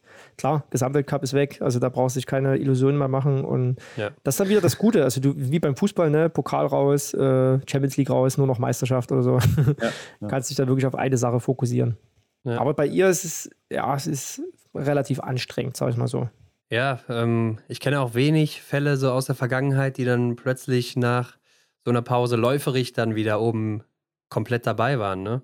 Boah, ich kenne da einen Kandidaten, aber das äh, hat einen anderen Hintergrund. Das war Ilmars Bridges aus Lettland. Der hat dann wahrscheinlich äh, mit unerlaubten Mitteln ein bisschen weitergeholfen, dass er gut war. Okay. Mhm. Das ist aber ein anderes Thema. Ich würde sie nicht abschreiben. Ich bin jetzt natürlich auch nie im Bilde explizit, was die Norweger machen. Also ich habe ja gehört, dass sie äh, Ruhpolding weglassen und, glaube ich, Antholz dann wieder mitmachen. Vielleicht fährt sie auch einen anderen Plan. Martha Osby-Reusland, die hat sich ja eh, ich glaube, das ganze Jahr so ein bisschen vom Team abgeseilt, hat viel alleine gemacht. Ähm, Erfolg gibt ihr natürlich auch recht. Mhm. Aber wenn man mal guckt, ne, habt ihr auch schon festgestellt, die ganzen Norweger sind halt läuferisch einfach rückläufig. Und da fragt man sich natürlich, was habt ja. ihr äh, falsch gemacht? Oder was, wenn in zwei Monaten das Ding äh, gut geht, was habt ihr richtig gemacht? Ne? Und da ja. muss natürlich auch einen kühlen Kopf bewahren. Aber ich würde Tiere auf keinen Fall abschreiben. Also man kann, ja, je nachdem, was er jetzt vorhat, ne? Ähm, das ist noch viel Zeit, das sind zwei Monate, sechs Wochen, da, äh, acht Wochen, da kann auch echt noch viel passieren. Okay, ich würde sagen, damit sind wir auch schon beim Ausblick fürs äh, zweite Trimester dann. Ja. Denn die Frage ist ja so, wer bricht jetzt vielleicht ein, wer kommt zurück, ne? Tyrell Eckhoff vielleicht auch. Oder wer ist einfach auch weiter stark oben dabei? Und äh, ich würde sagen, Tyrell Eckhoff haben wir jetzt schon ganz gut auseinandergenommen. Da müssen wir einfach mal abwarten, was jetzt so in Oberhof passiert, glaube ich. Mal gucken, wie sie den ersten Sprint reinfindet. Ähm, aber was ist denn zum Beispiel mit Elvira Oeberg? Ist er jetzt auf einer oder auf Wolke 7 unterwegs, ne? hat einen Höhenflug? Glaubst du, sie kann das weiter durchziehen? Letztes Jahr, weiß ich noch, ist sie eingebrochen in Oberhof. Ja, in den ersten Rennen, gerade läuferig. War ja jetzt so ihre Stärke, was sie ja auch zu den zwei Siegen dann gebracht hat, ne? Ja, also das ist natürlich auch die Geschichte schlechthin, also was die jetzt gerade abgerissen hat im ersten Trimester. Also das habe ich lange nicht gesehen. Und wie du es schon gesagt hast, es ist natürlich unheimlich schwer, so ein Niveau auf der Ebene zu halten. Das ist natürlich unmöglich. Also du wirst zwangsläufig einbrechen. Jetzt kommt natürlich die Weihnachtspause zu einem ja, perfekten Zeitpunkt. Aber je nachdem, wie die Sportler, Sportlerinnen oder das Team aufgestellt ist, ähm, Richtung Olympia. Ne? Es gibt natürlich auch Strecken, Oberhof, da gibt's, kannst du auch ein Buch drüber schreiben, da sind die Norweger tendenziell auch schlecht. Also ja, die, denen ja. liegt das nicht so, dass das Format oder die, nicht das Format, die, äh, das Profil der Strecke, die sind dann eher wieder in Ruhpolding gut.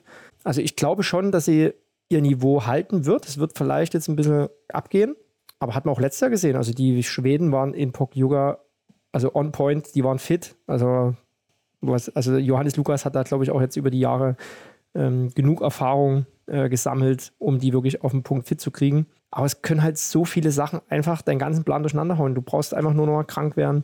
Da sind mhm. schon mal wieder zehn Tage, zwei Wochen weg. Ja. Ähm, deswegen so die Planung ist unheimlich schwierig. Wenn es aufgeht, ist eh alles gut, aber ja, das äh, ist immer so eine Milchmädchenrechnung. Aber wie gesagt, wenn wir auf Elvira Oeberg blicken, ich glaube, sie wird das Niveau hochhalten. Sie wird ein bisschen abfallen, aber das Niveau wird trotzdem aus ihrer Sicht immer noch Top 3, Top 5 Level sein. Ähm, rein läuferisch, ne? die muss natürlich auch treffen. Und ja, da bin ich mal gespannt, ähm, was da noch passiert. Ja, sehe ich auch so. Die Frage ist natürlich, klar, ähm, du sagst es schon, ich glaube, bei den Skandinaviern ist ja Olympia auch ziemlich hoch angesehen. Ne? Mhm. Also die setzen da, glaube ich, alles drauf, gerade Schweden und Norwegen. Gut, bei den Finnen ist ja jetzt eh nicht mehr ganz so viel los momentan. Aber gucken wir doch auch vielleicht einmal auf Marta Olsby-Reuseland, die jetzt erste ist ist ja so die Frau, die es zu schlagen gilt. Ähm, mhm. Obwohl man sagen muss, so perfekt lief es eigentlich gar nicht. Ne? Also läuferig ein bisschen abgebaut, dafür am Schießstand sehr gut unterwegs, was letztes Jahr ein bisschen so die Schwäche war. Auch die Frage, ob sie jetzt vielleicht dann läuferig mal wieder in die Spur kommt. Ähm, und wo wir eben schon über das norwegische Team geredet haben, Material kann es ja nicht alleine sein, oder? Also es wird schon irgendwas im Training was da nicht oder was da vielleicht auch in der Planung so äh, extra vorhergesehen war, ne? Ja, also arbeiten wir mal ab hier. Die Reuseland, äh, meine Meinung, wie du schon richtig sagst, äh, läuferisch etwas schlechter geworden im mhm. Vergleich zum Vorjahr, dafür unheimlich solide. Die ist halt so eine, einfach eine Biathletin. Die läuft gut, die ist immer in dem 3%-Bereich dabei, schießt unheimlich stark, hat eine hohe Trefferquote. Und so holst du dir halt das gelbe Trikot aktuell, ne? Und mit einem ja. relativ soliden Vorsprung. Meines Wissens macht sie Ruhpolding mit und genau, lässt dann, lässt Antholz, Antholz aus. aus. Ja. Genau. Mhm. Ähm, ist auch so ein Punkt. Ne? Es gibt jetzt viele Rennen, ähm, zweimal Sprint, zweimal Verfolger, ein Einzel und ein Massenstart. Ja. ja. Dazwischen noch ein paar Staffeln. Also viele Einzelrennen, genau. wo es natürlich vier Punkte zu holen gibt. Ich glaube, die Chance wirst du dir auch nicht entgehen lassen wollen, ähm, wenn du einmal da vorne bist. Aber die ist natürlich, die äh, Konkurrenz ist stark. Also mit Elvira Oeberg auch die die Weißrussin, Alimbeke war, Hauser, also die sind alle noch so ein bisschen in lauer Stellung. Aber ich glaube schon, dass sie das Niveau halten wird. Wird ja dann im Umkehrschluss auch äh, bedeuten, aus deiner Sicht, holt sie sich dann die große Kugel. Letztes Jahr war sie auch noch, ähm, oder letzte Saison war sie auch lange in Gelb unterwegs.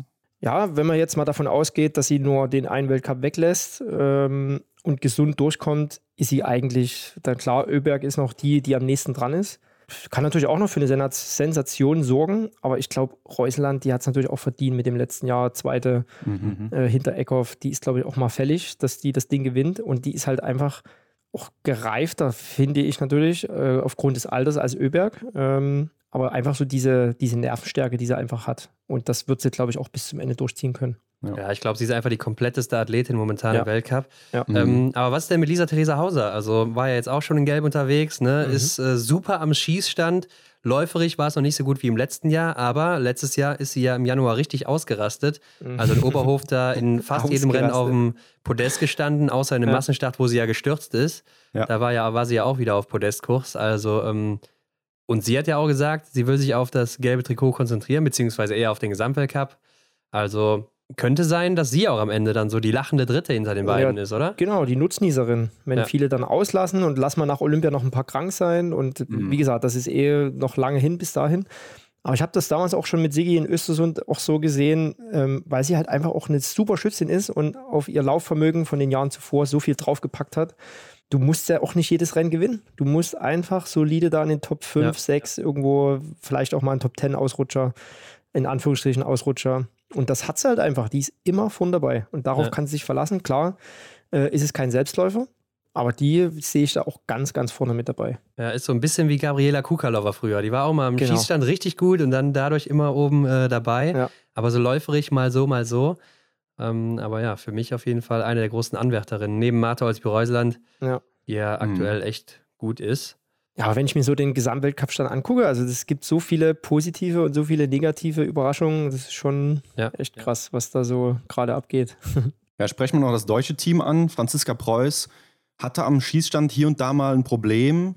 Ähm, läuferisch ja, hat sie eigentlich äh, schon einen recht guten Job gemacht. Dann die Verletzung. Was meinst du, wie lange wird sie da dran zu kämpfen haben, beziehungsweise wie lange wird sie von der Verletzung zurückgeworfen?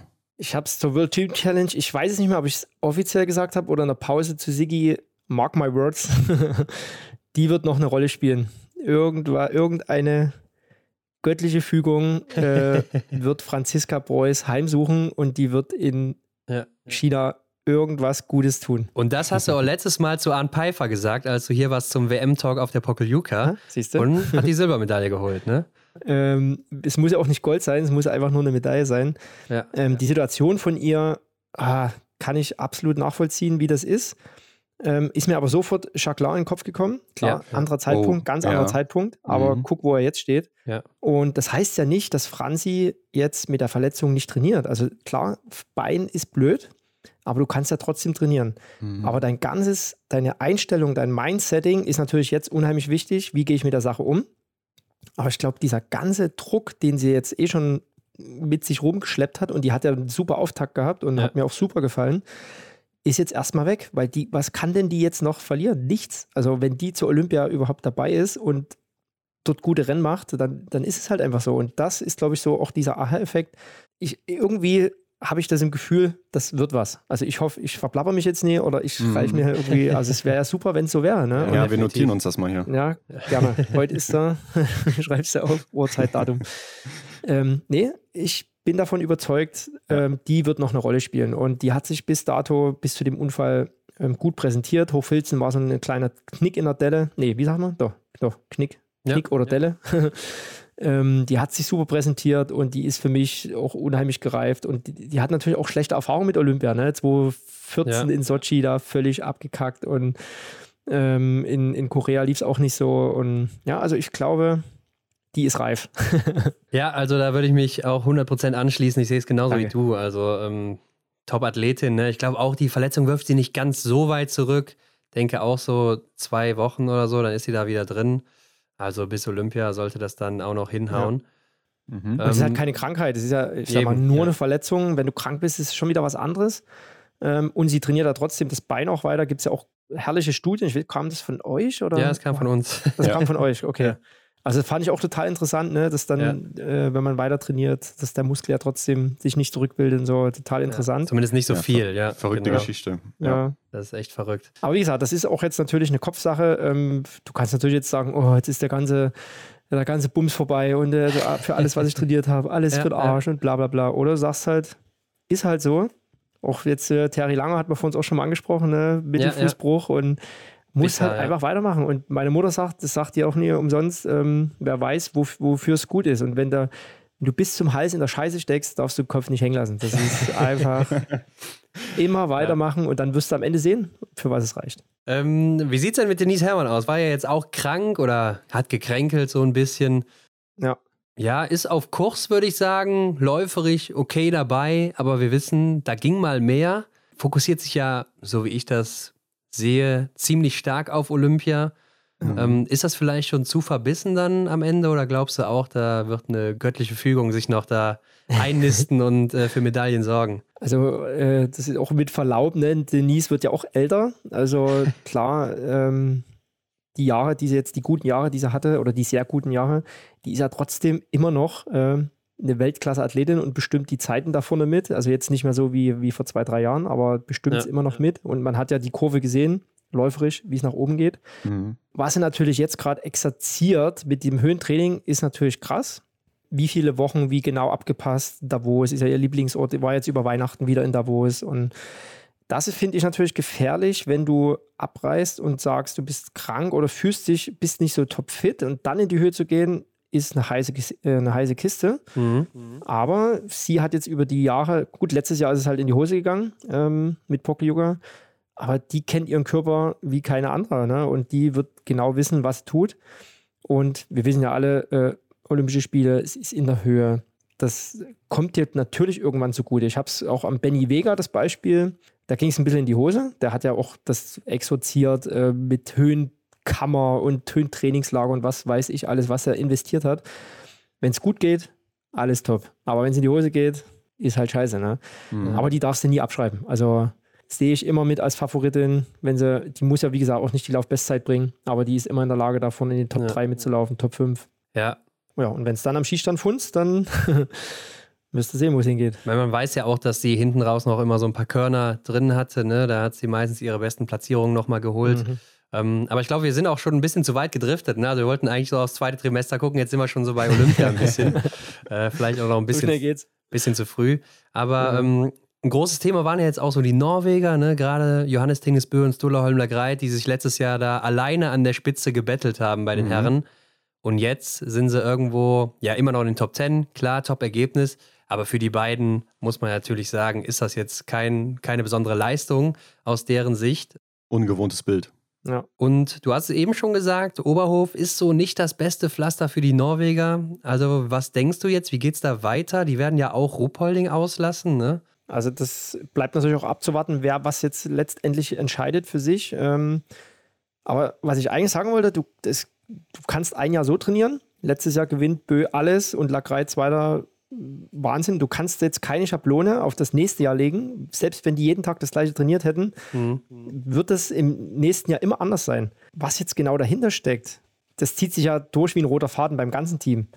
Kann natürlich auch, ich habe jetzt viele Rennen gehört, gesehen, teilweise auch so selber für mich analysiert, dass das Material ist nicht so top war. Äh, Gerade Hochfilzen waren, glaube ich, einige Gurken dabei. Mhm. Was ja vor uns, was ich angesprochen habe, mit schlechtem Material.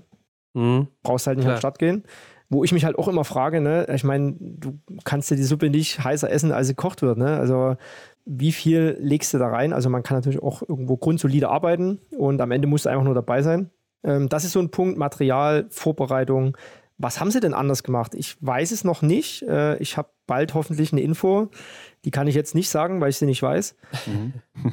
Aber wenn es im Februar aufgeht, ist es natürlich sensationell. Also Talie Bö hat mich unheimlich stark beeindruckt. Äh, Wettles Schlosser Christiansen hat mich unheimlich beeindruckt. Aber Bö, äh, Lagreit war ja ähnlich wie letztes Jahr, auch läuferisch nicht ganz so gut, eigentlich wieder gut geschossen. Klar, das erste Rennen wieder gewonnen, ne? wo jeder dachte, krass, es geht einfach so weiter. Aber der hat auch federn lassen müssen. Ne? Und dann kommen halt andere, die plötzlich auf dem Podest sind, ähm, ganz junge, ähm, die das noch nie geschafft haben. Zeigt ja auch, wie stark die Mannschaft ist. Aber es ist halt nicht mehr so die krasse Dominanz, ähm, wie es schon mal war. Und jetzt hast du halt einfach die Franzosen, die Schweden, gerade bei den Männern, die so unheimlich abräumen. Und die Norweger kommen dann natürlich selber auch viel, viel mehr unter Druck, auch von den Medien, wo natürlich dieser Selbstläufer einfach erstmal weg ist. Und da haben sie schon dran zu knaubeln. Und jetzt mit Oberhof, haben wir ja gerade gesagt, ähm, noch nie so die Top-Ergebnisse gehabt.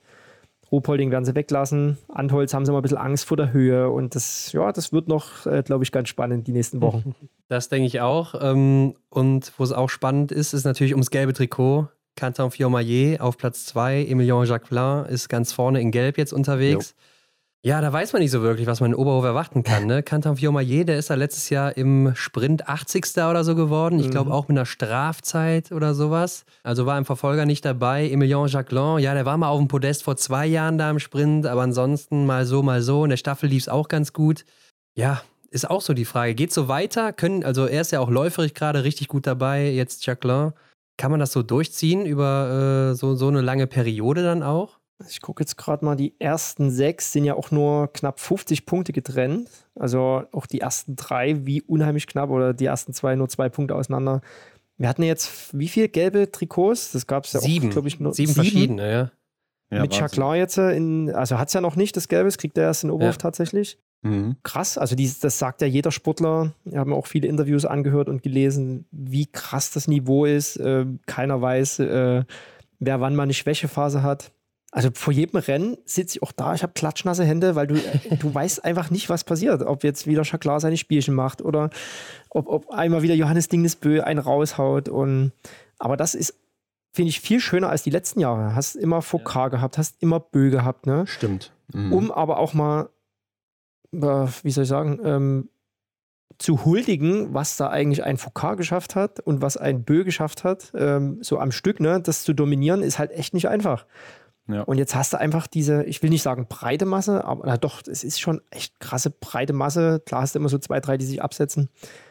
Aber da jetzt irgendwie äh, zu sagen, der gewinnt das Ding, da würde ich mich nie trauen, jetzt aktuell was zu sagen. Mhm. Und es macht halt einfach Spaß. Also es ja. ist einfach schön, hast so viel, äh, selbst die Russen sind jetzt wieder ja. dabei mit Latipov. Ähm, Super die eng, ne? eigentlich ja. aus meiner Sicht, so auch die letzten Jahre Oberhof, die waren immer ganz gut. Stimmt, ja, stimmt. Ähm, Letztes Jahr auch noch. Da bin ich mal ganz gespannt. Also, was da, wie gesagt, da, da, ist es für mich schwer, eine Prognose abzugeben. Aber was man so aus den letzten Jahren an Erfahrung mitnehmen kann, ist einfach, dass die Norweger da sich schwer tun.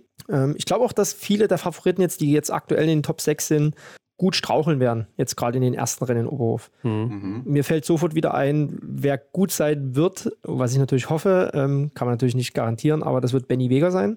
Mhm. Insgeheim mag er Oberhof nicht so äh, als Location, aber der hat da immer gute Rennen gemacht. War ja letztes mhm. Jahr auch auf dem Podest, seit vielen ja, Jahren stimmt. mal wieder. Ähm, und das ist auch so eine Sache für deinen Kopf, wenn du weißt, ich fahre dahin, ich bin da eh gut. Und wenn ich noch so schlecht drauf bin, das ist einfach auch so für das, für das innere Seelenfrieden, da, da kommst du an und es läuft einfach. Ne? Während andere Sportler da hinkommen und schon so eine, kenne ich ja auch selber, da hast du mal so, ein, so einen Weltcup-Ort, ah, hm, da hast du so eine gewisse negative Grundstimmung. Ähm, das kann halt ganz schnell gehen. Dass ja. du da, und ich gucke mir gerade die Gesamt-Weltcup-Liste an. Du hast so viele Underdogs, auch so, ich sag mal in Anführungsstrichen kleine Namen, was wir jetzt auch wieder gesehen haben, der Seppele, der mir super gefällt, oder Claude oder keine Ahnung, Smolski, ja, die da ne? vorne mit ja. rumturnen. Ne? Also unfassbar, äh, wer sich da jetzt mittlerweile alles zu Wort meldet. Und das Schöne ist, wie gesagt, du hast aktuell keinen, der irgendwie ein Seriensieger ist. Das, ja. das gefällt mhm. mir ganz gut. Ja, man hat ja auch teilweise schon mal in der Vergangenheit gesehen, wo dann einer auf Platz 10 am Ende doch noch Zweiter geworden ist oder Dritter. Ne? Also da ist noch nichts entschieden da vorne. Das ist noch ziemlich eng alles. Ja. Aber äh, Johannes Kühn, der stand auch mal auf dem Podest vor zwei Jahren in Oberhof. Also müsste der die Strecke doch auch ganz gut kennen bzw. mögen, oder? Ja. Bevor ich zu Johannes Kühn komme, ist jetzt auch, ich weiß nicht, ob ich da jetzt vorgreife, aber ich glaube, Fratscher ob das dann schon offiziell ist, ähm, der darf ja starten. Ah, okay. Mhm. In Oberhof, meines Wissens. Und da hat wieder ein Kanal vom Sigi ja. gesagt, weil ich habe auch mal geguckt, Fratscher, was war denn sein bestes Ergebnis in Oberhof? War da überhaupt mal in Punkten? Ich glaube nicht. Nee, die letzten Jahre mhm. lief es da nicht so besonders bei und ihm. Dem liegt halt, das, das darf man auch nicht vergessen, wenn ich das mit mir auch vergleiche, du hast halt einfach Profile, Streckenprofile, die da einfach besser liegen. Kürzere Anstiege, so zum Beispiel Ruhpolding, so Wellendinger. Ne? Ja. Das wäre eher was für ein Fratscher. Er verträgt wohl laut Aussage des Trainers so diese langen Schleime, obwohl er als Oberhof ist, ähm, tut er sich da unheimlich schwer. Und das ja. hat man ja in den Ergebnissen gesehen. jedes Mal, wenn er startet, eine Chance kriegt, der bügelt alles nieder in IBU Cup mhm. äh, und kommt zum Weltcup, weil es halt immer ein Oberhof war. Und da hat er einfach keine Chance. Aber ist eine Heimstrecke, ne? Also muss Eigentlich er noch kennen. Ja. Aber ja, es gibt, da kannst, ist ja egal, ob du jetzt im, wenn dein eigenes Klo äh, schief gekachelt ist, ne, dann kackst du trotzdem daneben. Also es ist einfach so. Also da kann Oberhof noch so sehr dein Heimatort sein. Wenn das Profil dir nicht liegt, dann ist es halt so. Für wen kommt er denn rein dann? Ich glaube für Horn. Ah, okay. Mhm. Johannes Kühn, krass. Also ich habe mich unheimlich gefreut in Hochfilzens, war aus meiner Sicht dann relativ zeitig schon, habe ich mich aus dem Fenster gelehnt, habe gesagt, das reicht. Mhm. Hat ja auch die frühe Startnummer gehabt. Ja. Ähm, weil der ist halt auch so ein Typ, der halt wirklich viel Scheiße gefressen hat. Also richtig viel Scheiße. Und gerade mit letztes Jahr, mit dem, wo er das Rennen aufgegeben hat und was ich auch nie so cool fand.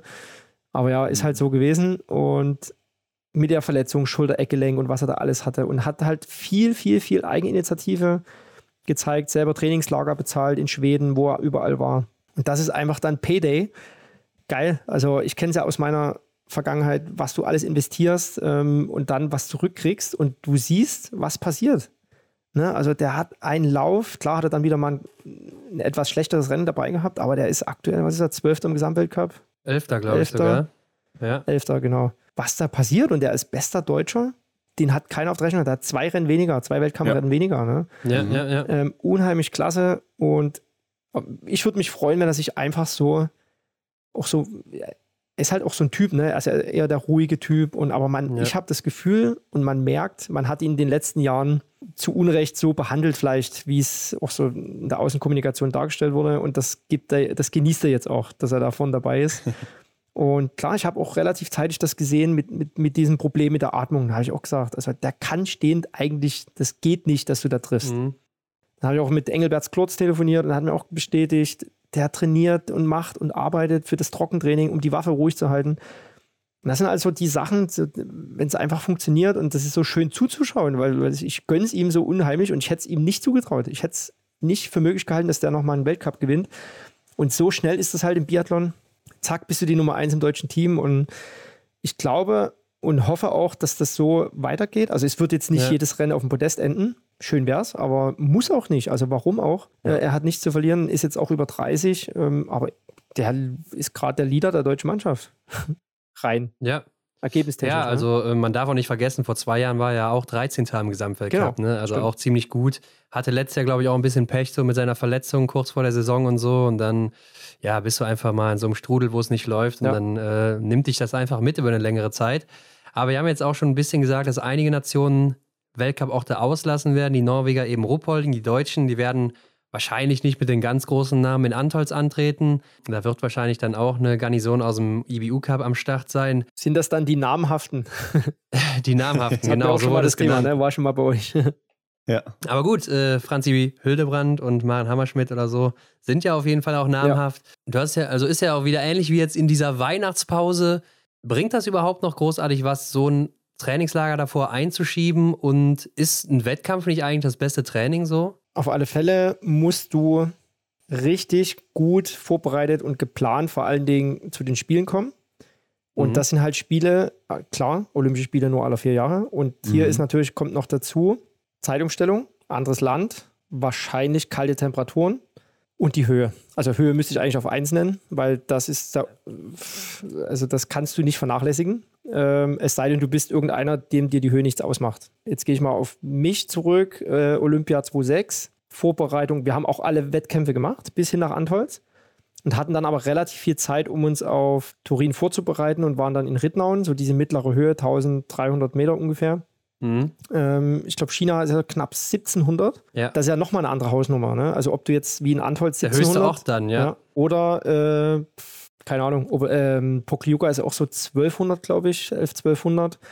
Das ist dann schon nochmal wirklich ein Unterschied. Und da gibt es natürlich auch wieder Typen, die können das einfach. Es gibt Typen, die können das nicht. Du kannst dich natürlich adaptieren an das Ding, mhm. ja. aber es gibt halt einfach Vor- und Nachteile für gewisse Athleten. Und da, glaube ich, kommt vielen jetzt, die noch gar nicht so in Erscheinung getreten sind, nehmen wir jetzt mal Johannes Tingesbö, weil der halt einfach einen riesen Kessel hat.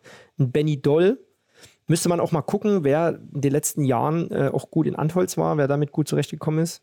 Aber am Ende ist Olympia, dann hast du, was sind das, drei Wochen nach dem letzten äh, Wettkampf? Knapp drei Wochen? Zwei Wochen? Zwei Wochen, Zwei Wochen glaube ich, ne? circa, ne? Ist dann trotzdem alles irgendwie wieder auf Null. Haben wir ja auch in Peking gesehen, der Sprint. Wo ja. war Foucault, wo war Böhne, alle weg. Mhm. Am Ende gewinnt Pfeiffer. Also, das ist eh nochmal eine ganz andere Hausnummer.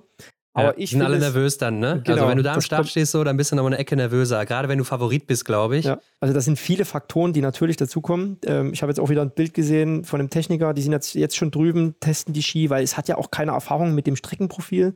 Ja. Ähm, wie, wie verhält sich das? Wie, wie fühlt sich das auf meinem Körper an? Ne? Das sind ja auch so Sachen. Da kommst du einfach hin. Also ich war ja zum Glück 2009 in, Pe äh, in Peking, sag schon, in Pyeongchang dabei, bei der WM mhm, stimmt, und hatte da ja. so noch so ein bisschen äh, Hintergrund für 2018 dann. Aber wenn du auf eine Strecke kommst, die du gar nicht kennst, ist schon auch speziell. Also die werden sicher schon Informationen gekriegt haben, auch auf dem Laufband das mal trainiert haben. Aber bis letztendlich ist es ein neuer Weltcup-Ort, du musst die, die ganzen Wege neu ablaufen und so.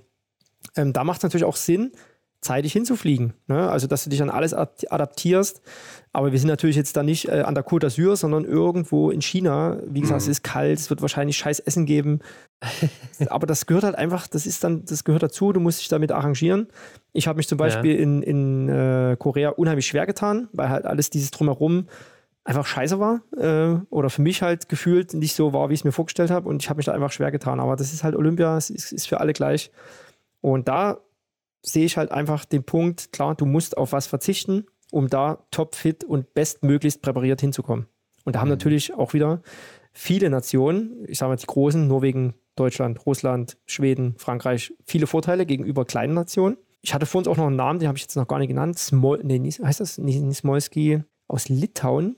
Der ist jetzt aktuell 30. Nee, warte mal. Strolja heißt er. Das ja. Sind, das sind, also ist jetzt wieder ein ganz anderes Thema, aber das sind halt so kleine Namen, die auch gut sind. Der ist, glaube ich, auch schon Top 10 oder Top 15 gelaufen dieses Jahr. Der wird es natürlich schwerer haben mit einem kleinen Team, wenig Geld, wenig Erfahrung, Klar. wenig Know-how. Ne? Ähm, da bist du natürlich im Riesenvorteil, wenn du in einer großen Mannschaft aufgehoben bist und dir alles irgendwie auf dem Silbertablett äh, hingelegt wird. Und von daher finde ich es auch wichtig, als Sportler das so anzunehmen, ähm, alles aufzusaugen und bestmöglich dahin zu fahren, bestmöglich präpariert und dann gucken, was passiert. Mhm. Mhm. Aber bring uns doch nochmal diese Besonderheit einer Olympiasaison als Athlet näher. Ähm, wir haben immer so den Eindruck gehabt und haben wir jetzt auch gehört, ne, es werden Weltcup auch da ausgelassen, dass der Weltcup vielleicht sogar egal ist. Ich erinnere mich ähm, an die Aussage von Arne Pfeiffer, hat gesagt, ja, mir war ähm, auch immer der Weltcup wichtig, ne? weil man, wenn, wenn man dann halt in Olympia oder bei Olympia ja nichts reißt, dann war irgendwie gar nichts los, beziehungsweise hat man halt eben gar nichts am Ende der Saison erreicht. Ist das tatsächlich so, dass, dass der Weltcup egal ist? Also aus meiner Erfahrung aus den letzten Jahren ähm, bin ich am besten gefahren, wenn du einfach wenig Hehl drum machst um die ganze Sache. Klar, äh, du selber, dein Team, die Medien, es geht immer nur um Olympia. Ja. Aller vier Jahre, das größte Ereignis, bla bla bla. Und wenn du dann natürlich, es ging bei vielen gut, ich sage jetzt einfach mal Ole Einer Björndalen, der hat immer on point äh, performt. Ne? Also ja. der mhm. hat es halt einfach auch hingekriegt. Aber wenn du als Sportler wirklich die ganze Zeit nur, nee, oh, ich muss Olympia und das und, und, du siehst kein Links und Rechts mehr, wirst du irgendwann schwammig im Kopf. Ne? Und so wie es Arndt gesagt hat, ich glaube, du fährst am besten wie wir 2.6, klar, es ist lange her, aber einfach dein Ding machen, mach die Weltcups, äh, guck, wie du drauf bist und dann einfach dahin fahren, bestmöglich präpariert, natürlich. Aber die, ich gehe jetzt mal von den Deutschen aus, ähm, die brauchen sich ja keine Platte machen. Ne? Also wie die da hinkommen und so, das ist ja alles schon geregelt. Die einzige Sorge, die du hast als Sportler, ist, dass du da hinkommst, dass du dich qualifizierst. Das ist die einzige Sorge, ja. die du quasi ableisten musst. Ähm, und dann ist eigentlich alles für dich gemacht. Was natürlich jetzt hinzukommt, ist die Angst, A, Corona. Mhm. Fällt mir jetzt spontan ein, zum Beispiel Stimmt, WM, ja. ne? Da bist du als Top-Favorit. Stimmt. Van ja. Gerberen, äh, tschüss Banane, hast ja. Corona. Wer weiß denn in China, ob meine Tests auch richtig sind? Ich habe die Doku gesehen mit den Rodlern, äh, was passieren kann, wenn du in Quarantäne kommst.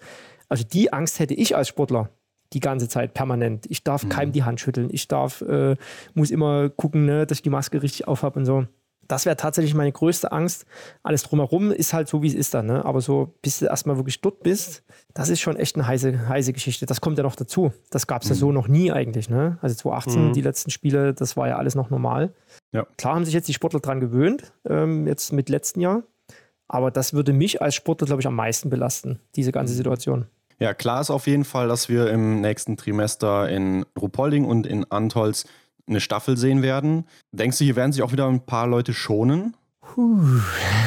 Jein. Also ich glaube, es wird ja auch immer so ein bisschen Heckmeck gemacht. Ja, das ist dann die Staffelformation für Olympia und ich glaube, das war auch ein Statement vom Arndt, bin ich mir nicht ganz sicher. Ähm, warum muss denn immer, ich glaube, eine Position ist wichtig oder zwei, das ist Startläufer und Schlussläufer. Mhm. Also alles mittendrin kannst du schon mal tauschen. Also als Startläufer brauchst du schon ein bisschen Erfahrung und als Schlussläufer brauchst du halt auch die Eier, ähm, um das nach Hause zu fahren. Ähm, aber sonst kannst du eine Staffel halt einfach mal durchtauschen.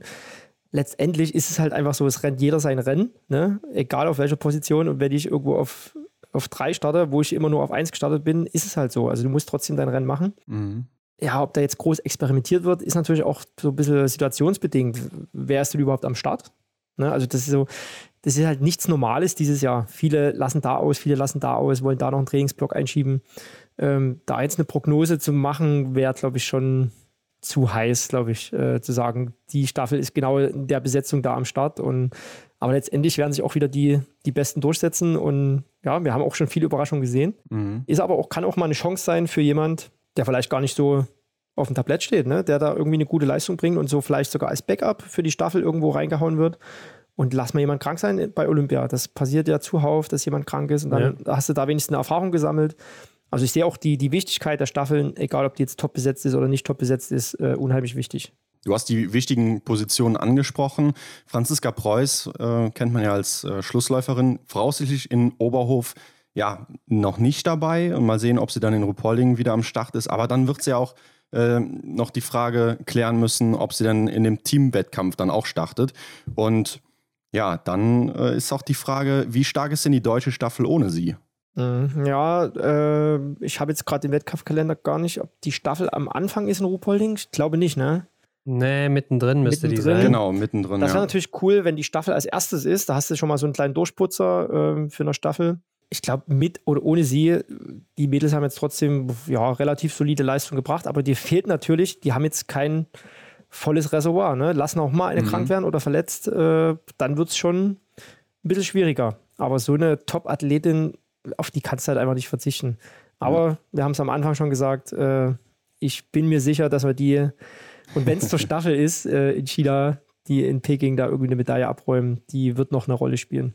Ja, und das, äh, so wie es angefangen hat, ne, so kann man es auch gut beenden, denke ich, Michael. Normalerweise, weißt du ja, an der Stelle hier kann man auch sagen, wo kann man dir folgen und so weiter.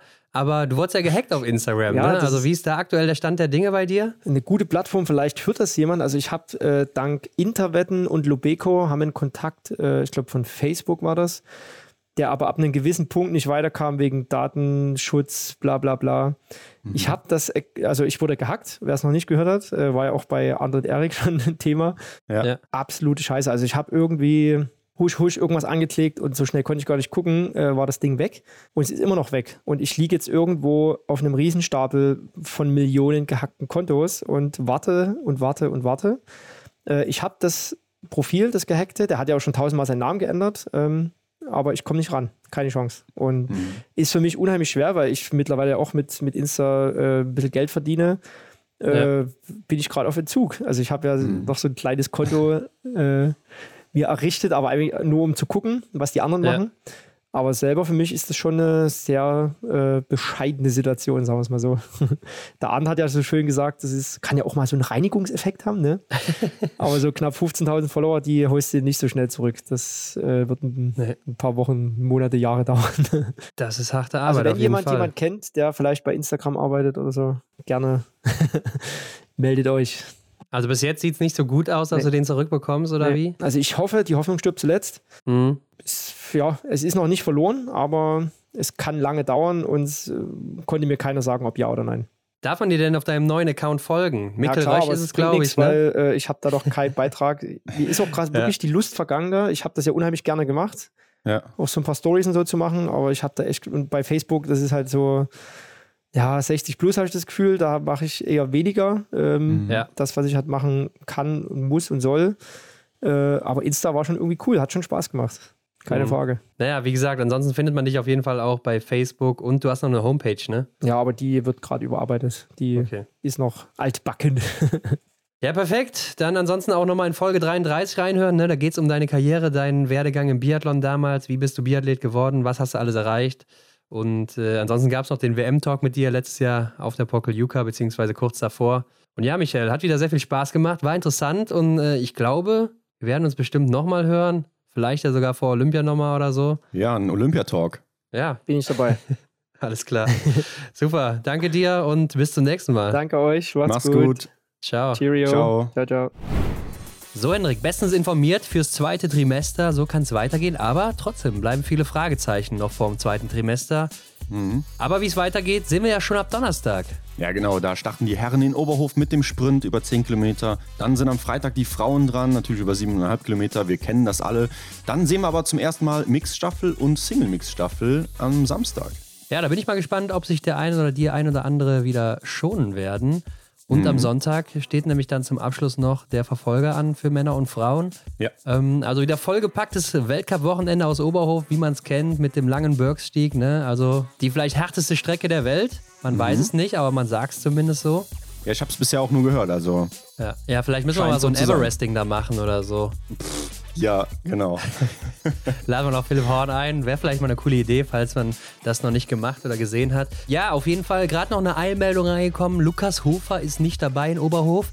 Fühlt sich noch nicht ganz fit, also hatte er auch Probleme im Oktober noch gehabt oder auch im November noch vor Saisonstart. Schade eigentlich, ne? Denn Lukas war ja letzte Saison in Oberhof auch noch mal stark dabei. Genau, aber ich glaube, da hatte er auch keine Probleme gehabt so vorm Start. Ja. Aber momentan läuft es anscheinend noch nicht. War ja jetzt auch noch mal bei der World Team Challenge dabei. Lief auch noch nicht ja. so wirklich rund, muss man sagen, so wie man es von ihm gewohnt ist. Also ich denke, auch sein Fokus wird natürlich auf den Olympischen Spielen sein. Wahrscheinlich ja auch seine letzten, muss man sagen. Ja, klar. Also hier auch wieder das gewohnte Bild. Da nimmt man sich lieber raus, damit man dann eben am Höhepunkt wieder bestens in Form ist. Genau, und ja, wie werden sie denn zurückkommen jetzt in Oberhof? Also wer wird überhaupt zurückkommen und was ist so dein Tipp für den Sprint jetzt in Oberhof der Frauen und Männer? Ja, ich vermute, wir sehen da gar nicht so sehr verzerrte Bilder. Also ähnlich wie im ersten Trimester gehe ich mal von aus, dass bei den Herren vielleicht auch Cantor Maillet den Sprint machen wird. Bei den Damen ist halt auch interessant, wie Denise Herrmann zum Beispiel zurückkommt. Die war nämlich 2019-20, habe ich mal gesehen, auch sehr stark in Oberhof mit dem zweiten Platz im Sprint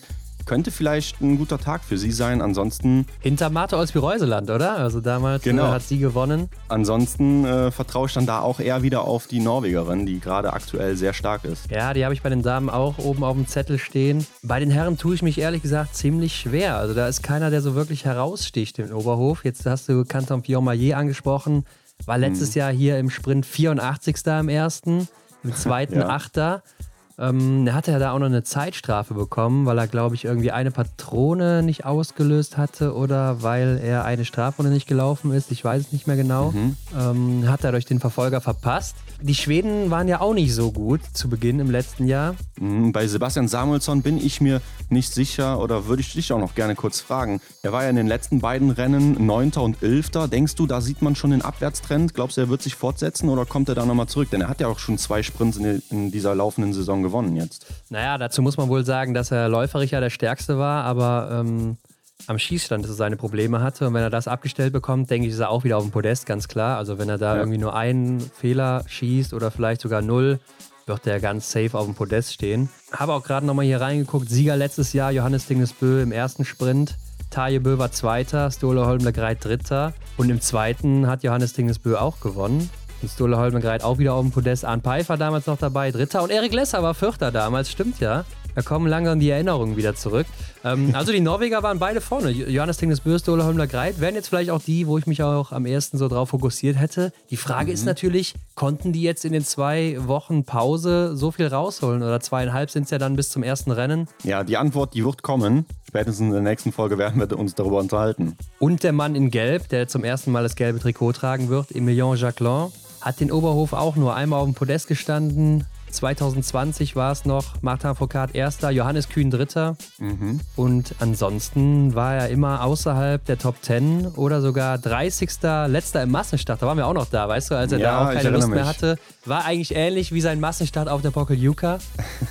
Ja, da hatte den sturen Jungen raushängen lassen. Ich erinnere mich. Schauen wir mal, wie es dieses Jahr wird. Ich bin gespannt, wie jede Woche. Ja, also Oberhof auch immer eine coole Strecke, finde ich, zum Zuschauen. Äh, da geht immer einiges gerade in den Verfolgern oder so. Finde ich immer ja. sehr cool zu sehen. Ähm, auf Instagram natürlich wieder alle Termine für Oberhof diese Woche ab Dienstag. Sollte man nicht verpassen. Und ihr könnt euch natürlich schon mal eine Erinnerung stellen für nächsten Montag. Denn da kommen natürlich wieder die Stars of the Week dann eben aus Oberhof. Und da solltet ihr natürlich dann voten. Nicht mhm. vergessen. Mhm. Ansonsten könnt ihr uns mal gerne unter das Folgenbild schreiben, was ihr denn denkt, wer im zweiten Trimester abräumen wird oder vielleicht auch zurückkommt. Und dann bleibt mir nur noch zu sagen, abonniert uns bei Spotify, iTunes oder wo auch immer ihr das hört. Bewertet uns natürlich am besten mit 5 Sternen und teilt das überall, wenn ihr mehr davon hören wollt. Und Hendrik, damit sind wir raus für diese Woche. Genau, daran hat sich auch 2020 nichts geändert. Bis nächsten Montag. Genau, bis dann. Ciao.